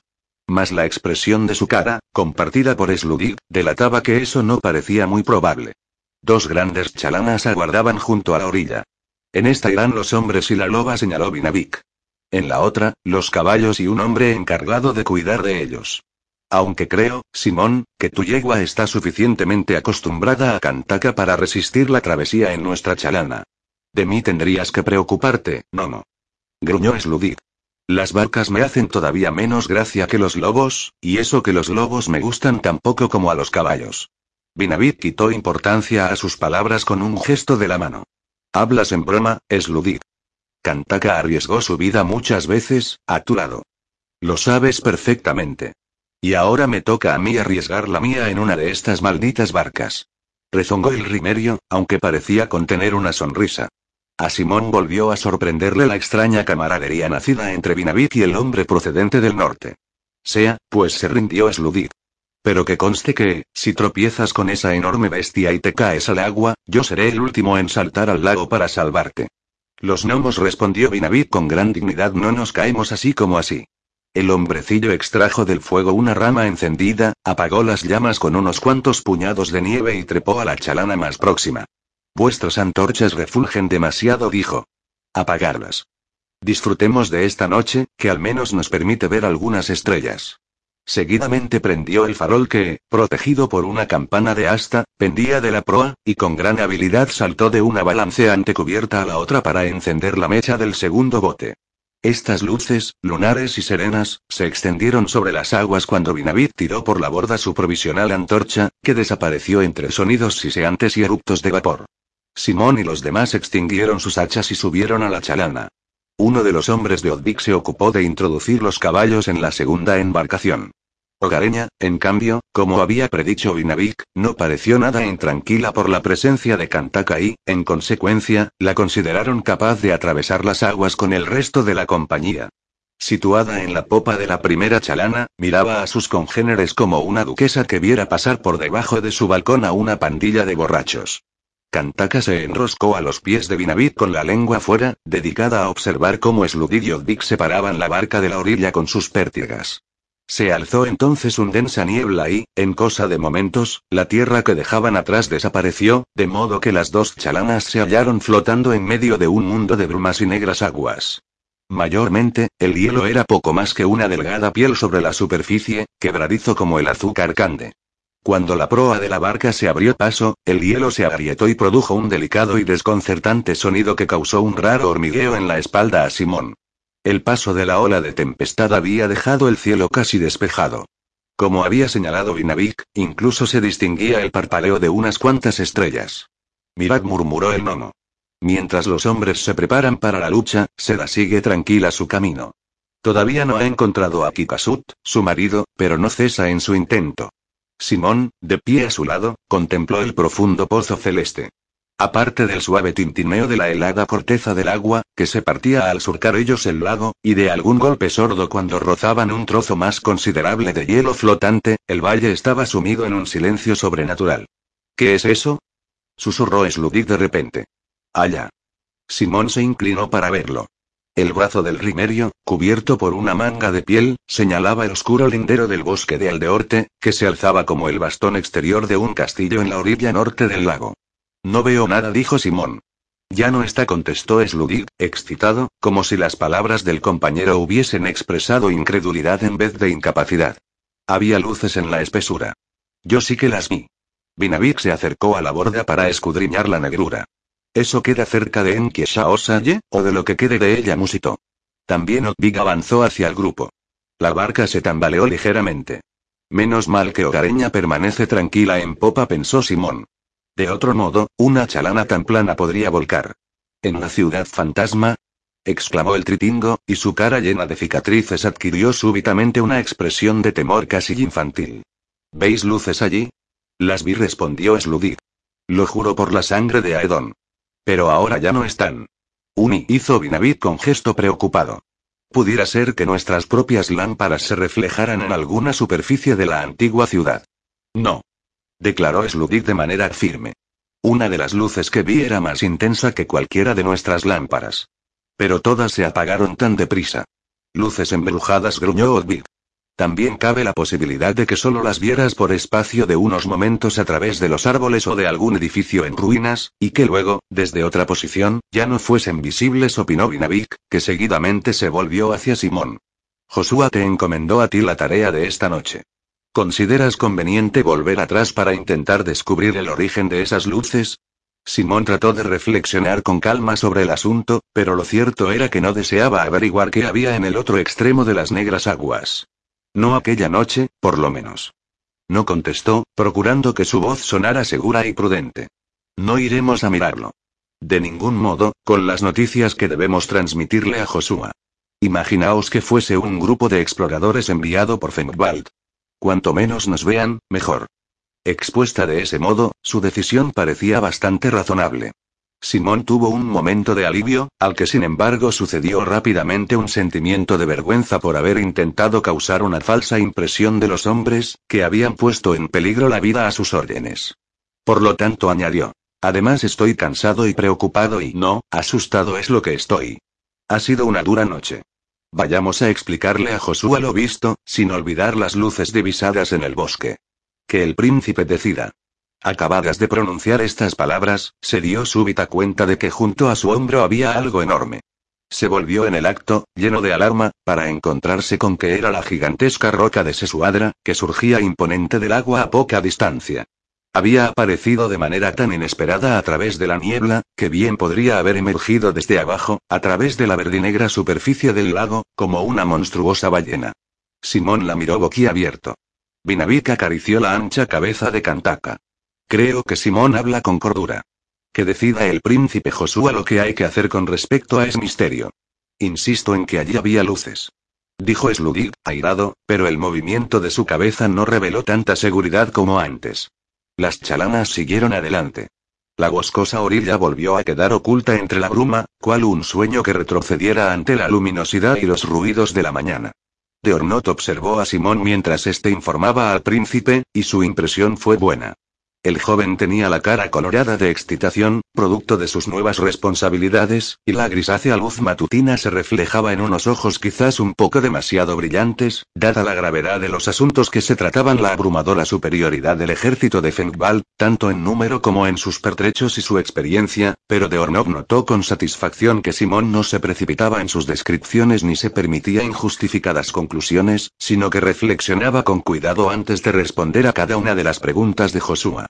El nuevo caballero parecía haber visto y oído mucho, en su breve vida, y haber prestado buena atención.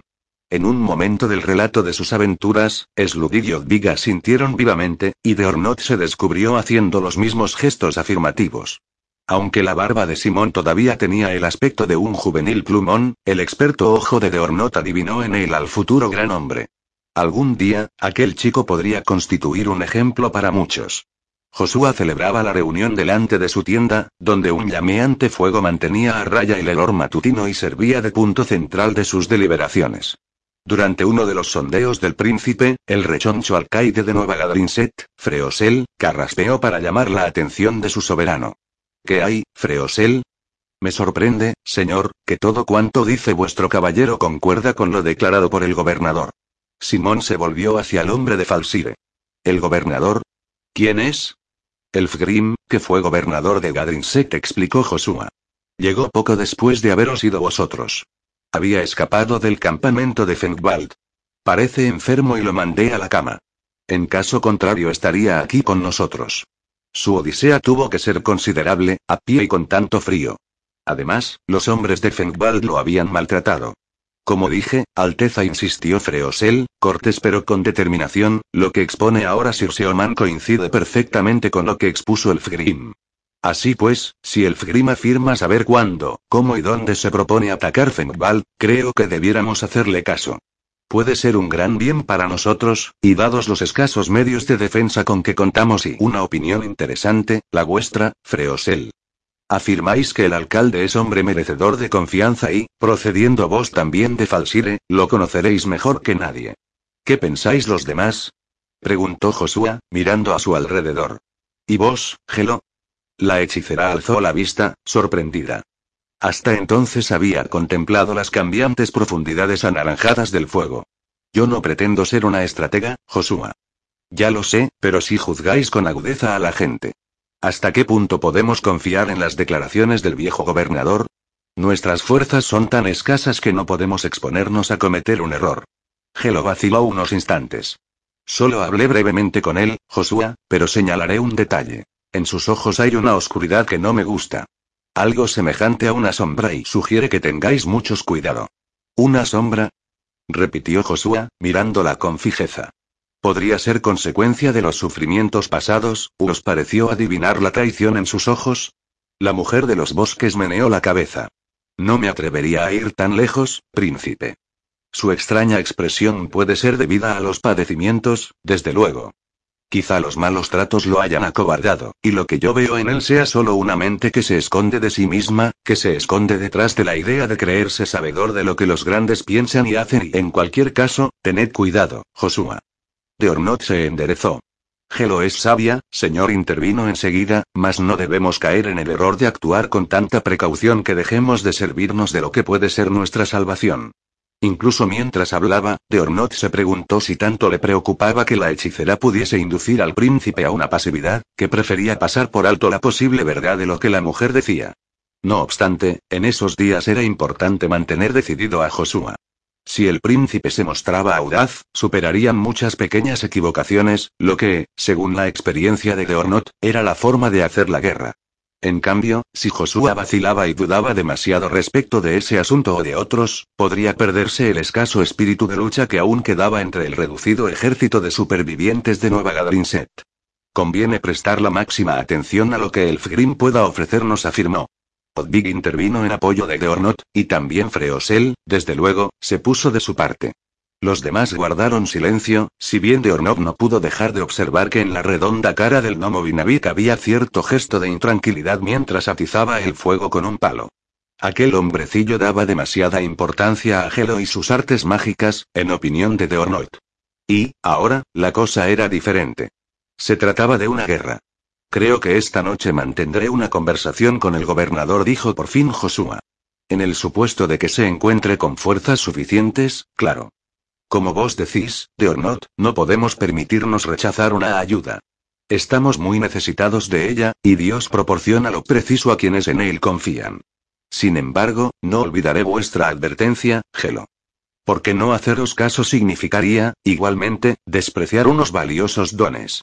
Perdón, príncipe Josué intervino entonces Freosel. Si dais este asunto por terminado, deseo hablar con vos de otras cosas. Hablad. Tenemos más problemas, aparte de la preparación para la lucha, dijo el hombre de Falsire. Sabéis que andamos tremendamente escasos de comida. Abusamos tanto de la pesca, que los ríos quedaron casi vacíos, pero ahora, con el hielo, ni siquiera podemos hacer eso. Cada día, nuestros cazadores van más lejos y regresan con menos piezas. Esta mujer agregó, señalando a Gelo con la cabeza, nos ayudó a encontrar plantas y frutas que no sabíamos que fuesen comestibles, pero eso solo nos sirve para alargar un poco nuestras provisiones, ya tan exiguas.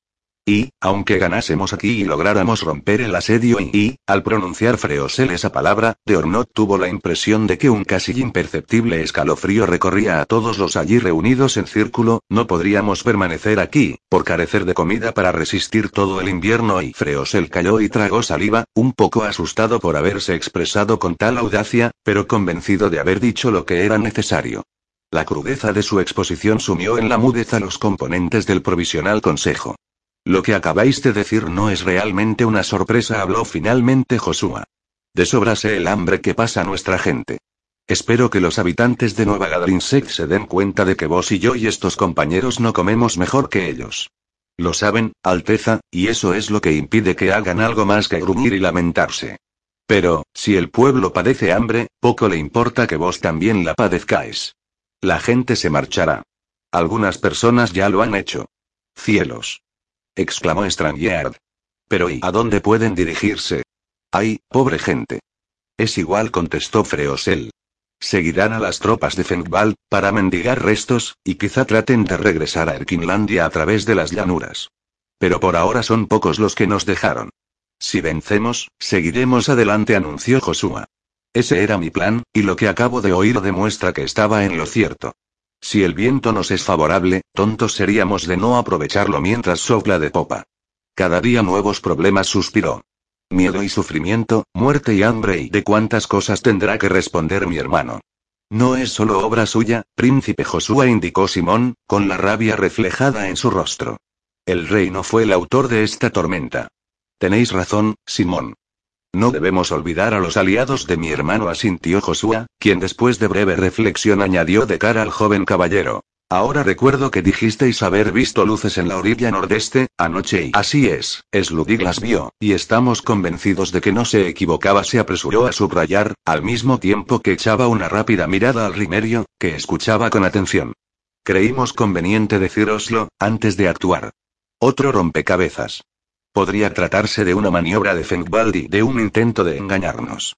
No obstante, le veo poco sentido. Sobre todo, con el grueso de su ejército todavía tan lejos acotó de Ornoit. Además, eso no encaja con los métodos de Fengwald. El conde de Fengwald nunca fue muy ingenioso. A lo mejor, Simón, son vuestros amigos los Sita, que quieren unirse a nosotros. Eso sería una suerte. Dijo Josué, con una ceja levantada. ¿No tuvisteis, hace poco, cierta conversación con el príncipe Hiriki? A Deornok le divirtió comprobar que al joven se le arregolaban las mejillas. Lo hi, lo hice, sí, Alteza murmuró Simón. Pero no tendría que haberlo hecho. Eso no viene a cuento ahora, respondió Josué con sequedad. Vuestros errores, sean cuales fueren, nada tienen que ver con lo que en estos momentos nos ocupa. En cambio, me interesa saber si, en vuestra opinión, puede tratarse de los Sita. ¿De los duendes? Soltó Freosel. ¿Este chico habla con los duendes? Simón agachó la cabeza, turbado. Creí entender que Hiriki tardaría bastante en poder unirse a nosotros, si es que encontraba la manera. Además, y, y esto no puedo probarlo. Es solo un presentimiento, Alteza, y, pienso que, si viniera a traernos ayuda me lo haría saber primero. De sobra conoce la impaciencia de los mortales y comentó con una triste sonrisa. Le consta cuánto levantaría nuestro espíritu la noticia de que venían. Misericordioso Edom y su bendita madre. exclamó Freosel. Duendes. Pues bien, y musitó Joshua. Si quienes encienden esas luces no son amigos, probablemente son enemigos. Aunque se me ocurre que también cabe la posibilidad de que se trate de los que abandonaron Sesuadra en busca de algo mejor y reflexionaré sobre ello. Tal vez convenga enviar mañana un grupo de exploradores. No quiero permanecer en la ignorancia respecto de quienes comparten nuestro pequeño rincón de Ostenar. A continuación, el príncipe se sacudió la ceniza de sus pantalones e introdujo el muñón de su muñeca derecha en la capa. Eso es todo, de momento.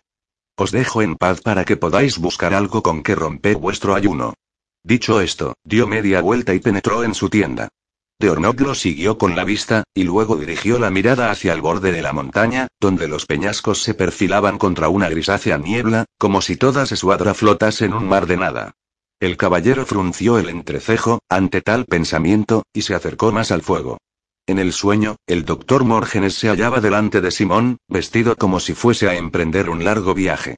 Llevaba un manto de capucha adornada con borlas, y sus bordes presentaban señales de chamuscadura, como si su dueño hubiese cabalgado entre llamas. Poco era lo que se veía del rostro del anciano, entre las sombras de la capucha. Cierto centelleo de las gafas, el blanco resplandor de su barba y, por lo demás, la cara del doctor no era más que una vaga oscuridad. Y detrás de él no se veía nada familiar, sino solo una mancha de arremolinada e iridiscente nada, como el ojo de un huracán. No basta con rechazar al enemigo, Simón dijo la voz del doctor. Aunque solo luches para seguir con vida. Hay que hacer más. ¿Más? Por muy encantado que estuviera de soñar con Mórgenes, Simón sabía que únicamente disponía de instantes para comprender lo que el anciano le decía. Y el tiempo se le escapaba de manera lamentable. ¿Qué significa eso de más? Que debes luchar por algo. En caso contrario, no serás más que un espantapájaros en un campo de trigo y podrás espantar a los cuervos e incluso matarlos, pero nunca los vencerás. No tendrás manera de apedrear a todos los cuervos del mundo. ¿Matar cuervos? ¿Qué queréis decir? Que el odio no basta, Simoni, nunca basta. El viejo parecía querer decir algo más, pero el blanco vacío que había detrás de él se vio acuchillado por una gran sombra vertical que parecía surgir de la mismísima nada.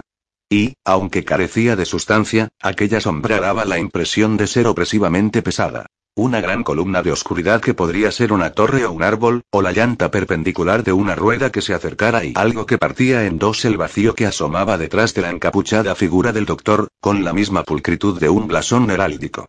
Mórgenes. Gritó Simón, pero su voz sonó súbitamente débil, en el sueño, casi ahogada por el peso de la larga sombra. No os vayáis, doctor. Tuve que irme hace ya mucho tiempo, contestó el anciano, también con voz exhausta. Lo hiciste todo sin mí. Recuerda ahí el falso mensajero. Falso. Gritó de pronto con una voz tan aguda que era ya solo como un silbido. Falso. La encapuchada forma empezó a encogerse, arrugada. Su capa aleteaba como loca. Al fin, el anciano desapareció, y allí donde había estado revoloteó un diminuto pájaro plateado. De repente, este salió disparado hacia el vacío, primero describiendo círculos en el sentido de las agujas del reloj, y luego al revés, hasta ser solo un punto en la lejanía. Segundos después se había esfumado. Doctor. Chilló Simón, a la vez que intentaba incorporarse, pero algo le sujetaba los brazos. Un gran peso que, agarrado a él, lo empujaba hacia abajo, como si el lechoso vacío hubiese adquirido el grosor de una manta empapada. El muchacho quiso luchar contra ello, y gritó. No me dejéis. Volved. Necesito saber más y. Soy yo, Simón bisbiseó Vinavik. Estate quieto. Quieto y. Repitió el gnomo, desplazando de nuevo su peso hasta casi quedar sentado sobre el pecho del amigo. Si continúas moviéndote de semejante manera, me darás otro golpe en la nariz. ¿Qué? jadeó Simón, dejando gradualmente de agitar los brazos. Vinavik. Sí, soy yo. Magullado desde la nariz hasta los dedos de los pies, contestó el gnomo. ¿Acabaste de sacudir los brazos y las piernas? ¿Te desperté? preguntó Simón. Vinavik se agachó junto al jergón. No. La verdad es que vine a despertarte a ti. Pero ¿y qué diantre soñabas, para ponerte tan nervioso? El joven prefirió no dar explicaciones. No tiene importancia. Además no lo recuerdo bien. En realidad se acordaba de cada palabra, pero quería reflexionar sobre todo ello durante un buen rato, antes de discutir el asunto con Vinavik. En este sueño, Mórgenes parecía mucho más vivo que en otros anteriores. Más verdadero. Era como si hubiese tenido una última entrevista con su querido doctor. Simón se había vuelto codicioso respecto de las pocas cosas que podía considerar suyas, y aún no deseaba compartir esa vivencia con nadie.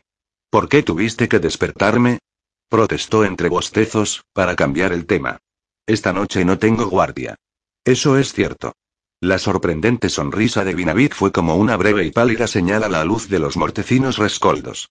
Sin embargo, quiero que te levantes y te vistas y calces para salir conmigo. ¿Cómo?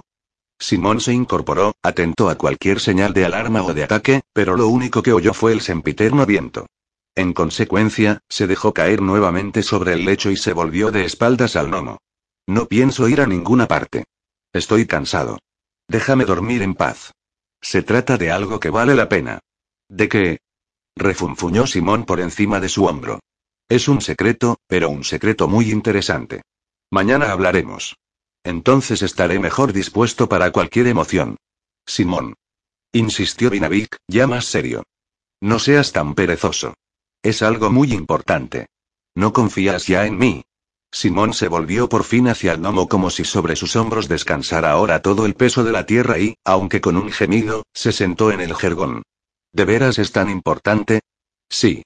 ¿Y no piensas decirme qué es? Pronto lo descubrirás. Te lo prometo. Simón miró al gnomo, que parecía muy animado pese a lo intempestivo de la hora. Sea lo que sea, desde luego te ha puesto de muy buen humor, gruñó el joven con retintín. Ven, dijo Vinavik, ilusionado como un niño en la festividad del nacimiento de Jesurisa Edón. Ya tengo ensillada a Hogareña. También espera Cantaka con toda su labuna paciencia. Ven. Simón se dejó obligar a ponerse las botas y una gruesa camisa de lana. Arrebujado en su capa, que todavía conservaba el calor de la cama, salió con torpes pasos de la tienda, detrás de Vinavik, pero de pronto dio media vuelta y ya quería entrar de nuevo. Por el árbol. exclamó. ¡Qué frío! Vinavik hizo una mueca ante tal imprecación, mas no dijo nada. Ahora que Simón había sido armado caballero, el gnomo parecía haber decidido que ya era un hombre adulto y, por consiguiente, podía proferir reniegos si le venía en gana. Se limitó, pues, a señalar a Hogareña, que piafaba poco más allá contra el nevado suelo, bañado por el resplandor de una antorcha hincada en tierra. Simón se acercó a su montura para acariciarle la nariz y susurrarle unas palabras cariñosas a la caliente oreja, antes de subir con embaramiento a la silla. El gnomo emitió un quedo silbido, y Cantaka salió silenciosa de la oscuridad. Vinavik hundió los dedos en su espeso pelaje gris y montó en sus anchos lomos, y por último, antes de ordenar a la loba que echara a andar, se inclinó para asir la antorcha. Dejaron atrás el apiñado poblado de tiendas para atravesar la extensa cumbre de Sesuadra y el jardín de fuego, donde el viento levantaba pequeños remolinos de nieve por encima de las medio encerradas baldosas, y pasaron junto a la casa de la despedida, donde montaban guardia dos centinelas. No mucho más allá de los soldados se alzaba un menir que marcaba el inicio del amplio camino de descenso. Los centinelas, arropados de tal forma contra el frío que solo se distinguía el brillo de sus ojos bajo los yelmos, presentaron sus lanzas como saludo. Simón contestó con la mano, un poco desconcertado. No parece interesarles mucho averiguar a dónde vamos. Tenemos permiso, contestó Vinavik esbozando una misteriosa sonrisa. El cielo se veía casi despejado. Mientras bajaban entre las desmoronadizas piedras de la vieja carretera Sita, Simón se fijó en que de nuevo brillaban las estrellas. Aquello animaba a cualquiera, aunque le sorprendió no distinguir entre ellas ninguna que le resultara familiar. La luna, que por espacio de unos momentos asomó por detrás de un cúmulo de nubes, le demostró que no era tan tarde como primero había supuesto. Tal vez solo hubiesen transcurrido unas horas desde la puesta del sol. No obstante, era suficientemente entrada la noche para que casi todos los habitantes de Nueva Gadrinset estuvieran acostados. ¿A dónde lo conduciría Vinavik?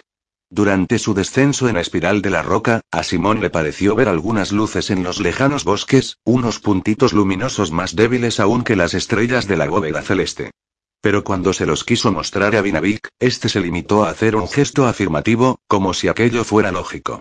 Alcanzado el punto donde la vieja carretera se ensanchaba todavía más, la pálida seda había desaparecido ya detrás de una cortina de niebla. Los dos amigos llegaron poco después a un rellano en la base de la montaña. Las aguas del gran lago chocaban suavemente contra la roca. Un par de anegadas copas de árboles sobresalían de la superficie como las cabezas de unos gigantes que durmiesen bajo el agua. Sin pronunciar ni una sola palabra, Vinavik desmontó y condujo a Cantaka a una de las chalanas amarradas cerca del final de la carretera. Simón, todavía medio adormecido, se deslizó a tierra e hizo lo mismo con su yegua. Así que el gnomo hubo encendido el farol de proa, empuñaron las pértigas y empezaron a surcar las aguas cada vez más cubiertas de hielo. No podríamos hacer muchos viajes más, en estas condiciones comentó Vinavik, tranquilo. Por suerte, el problema se solucionará pronto. ¿Por qué dices eso? inquirió Simón, pero el gnomo solo respondió con un movimiento de su pequeña mano. La pendiente del valle sumergido se hizo más pronunciada y, por más que Simón y Binavid probaron, sus pértigas ya no tocaban fondo. Entonces utilizaron los remos que llevaban en la barca.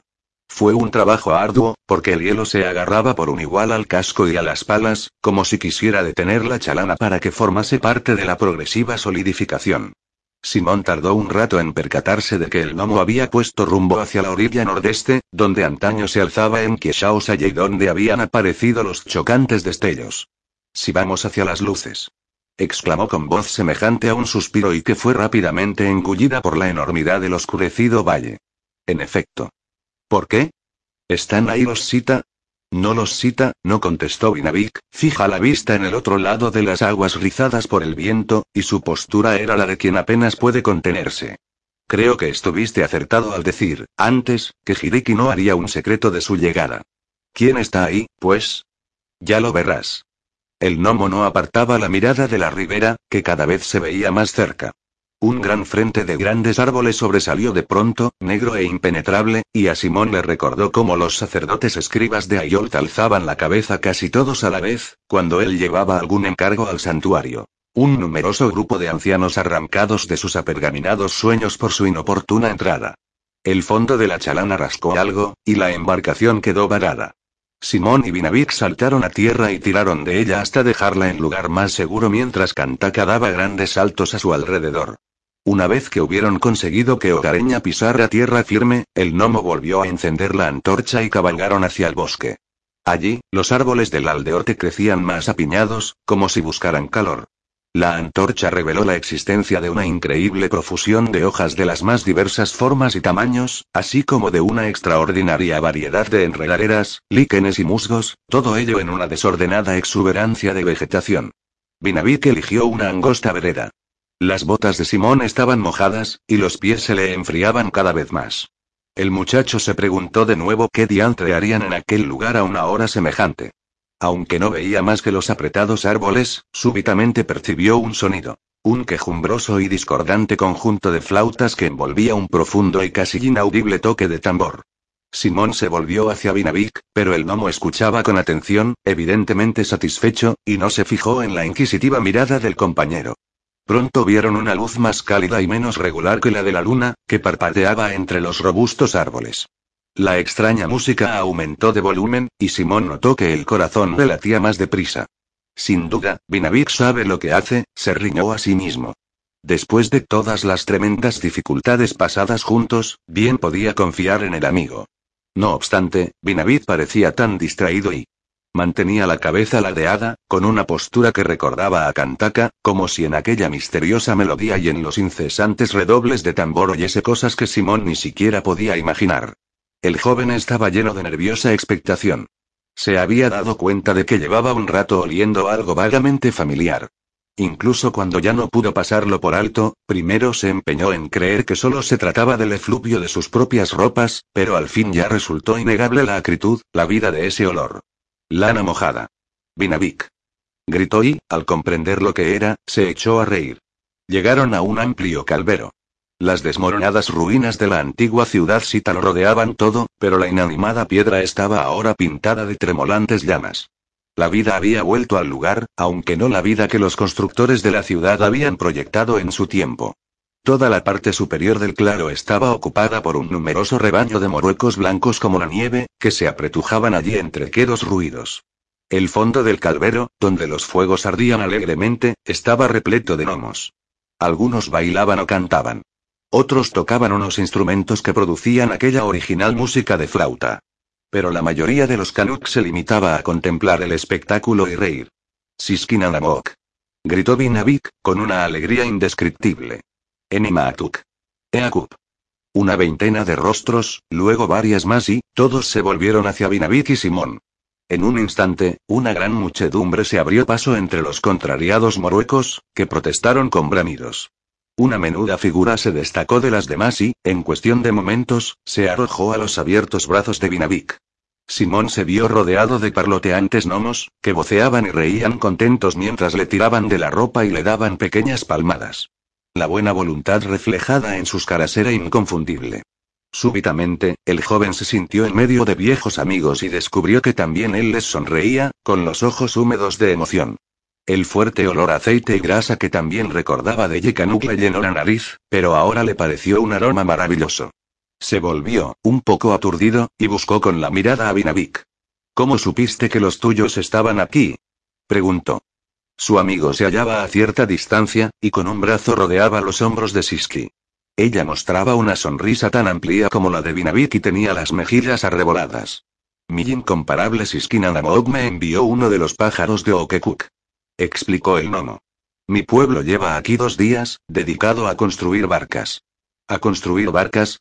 repitió Simón, que se veía suavemente empujado de un lado a otro por aquel océano de gente menuda que lo mantenía acordonado. Sí. Para cruzar el lago y unirse a Josué. Anunció Vinavik, orgulloso. Nada menos que cien bravos gnomos trae Siski consigo, para ayudarnos. Ahora verás por qué los rimerios asustan a sus niños con las historias del Valle de Ukinka. Y abrazó de nuevo a su amor. Siski estrechó la cabeza contra el cuello de Vinavik, y luego se volvió hacia Simón. Leí el libro de Okekuk, dijo en un westerling un poco torpe, pero perfectamente comprensible. Ahora hablo algo mejor vuestra lengua. Se te saluda, Simón. Concluyó con una pequeña inclinación que fue casi una reverencia. También yo te saludo. Respondió el joven. Qué alegría, verte otra vez. Por eso quise que me acompañases, Simón le hizo saber Vinavik. Mañana ya tendremos tiempo para hablar de guerra. Esta noche celebramos el reencuentro con los amigos. Quiero que cantemos y bailemos todos.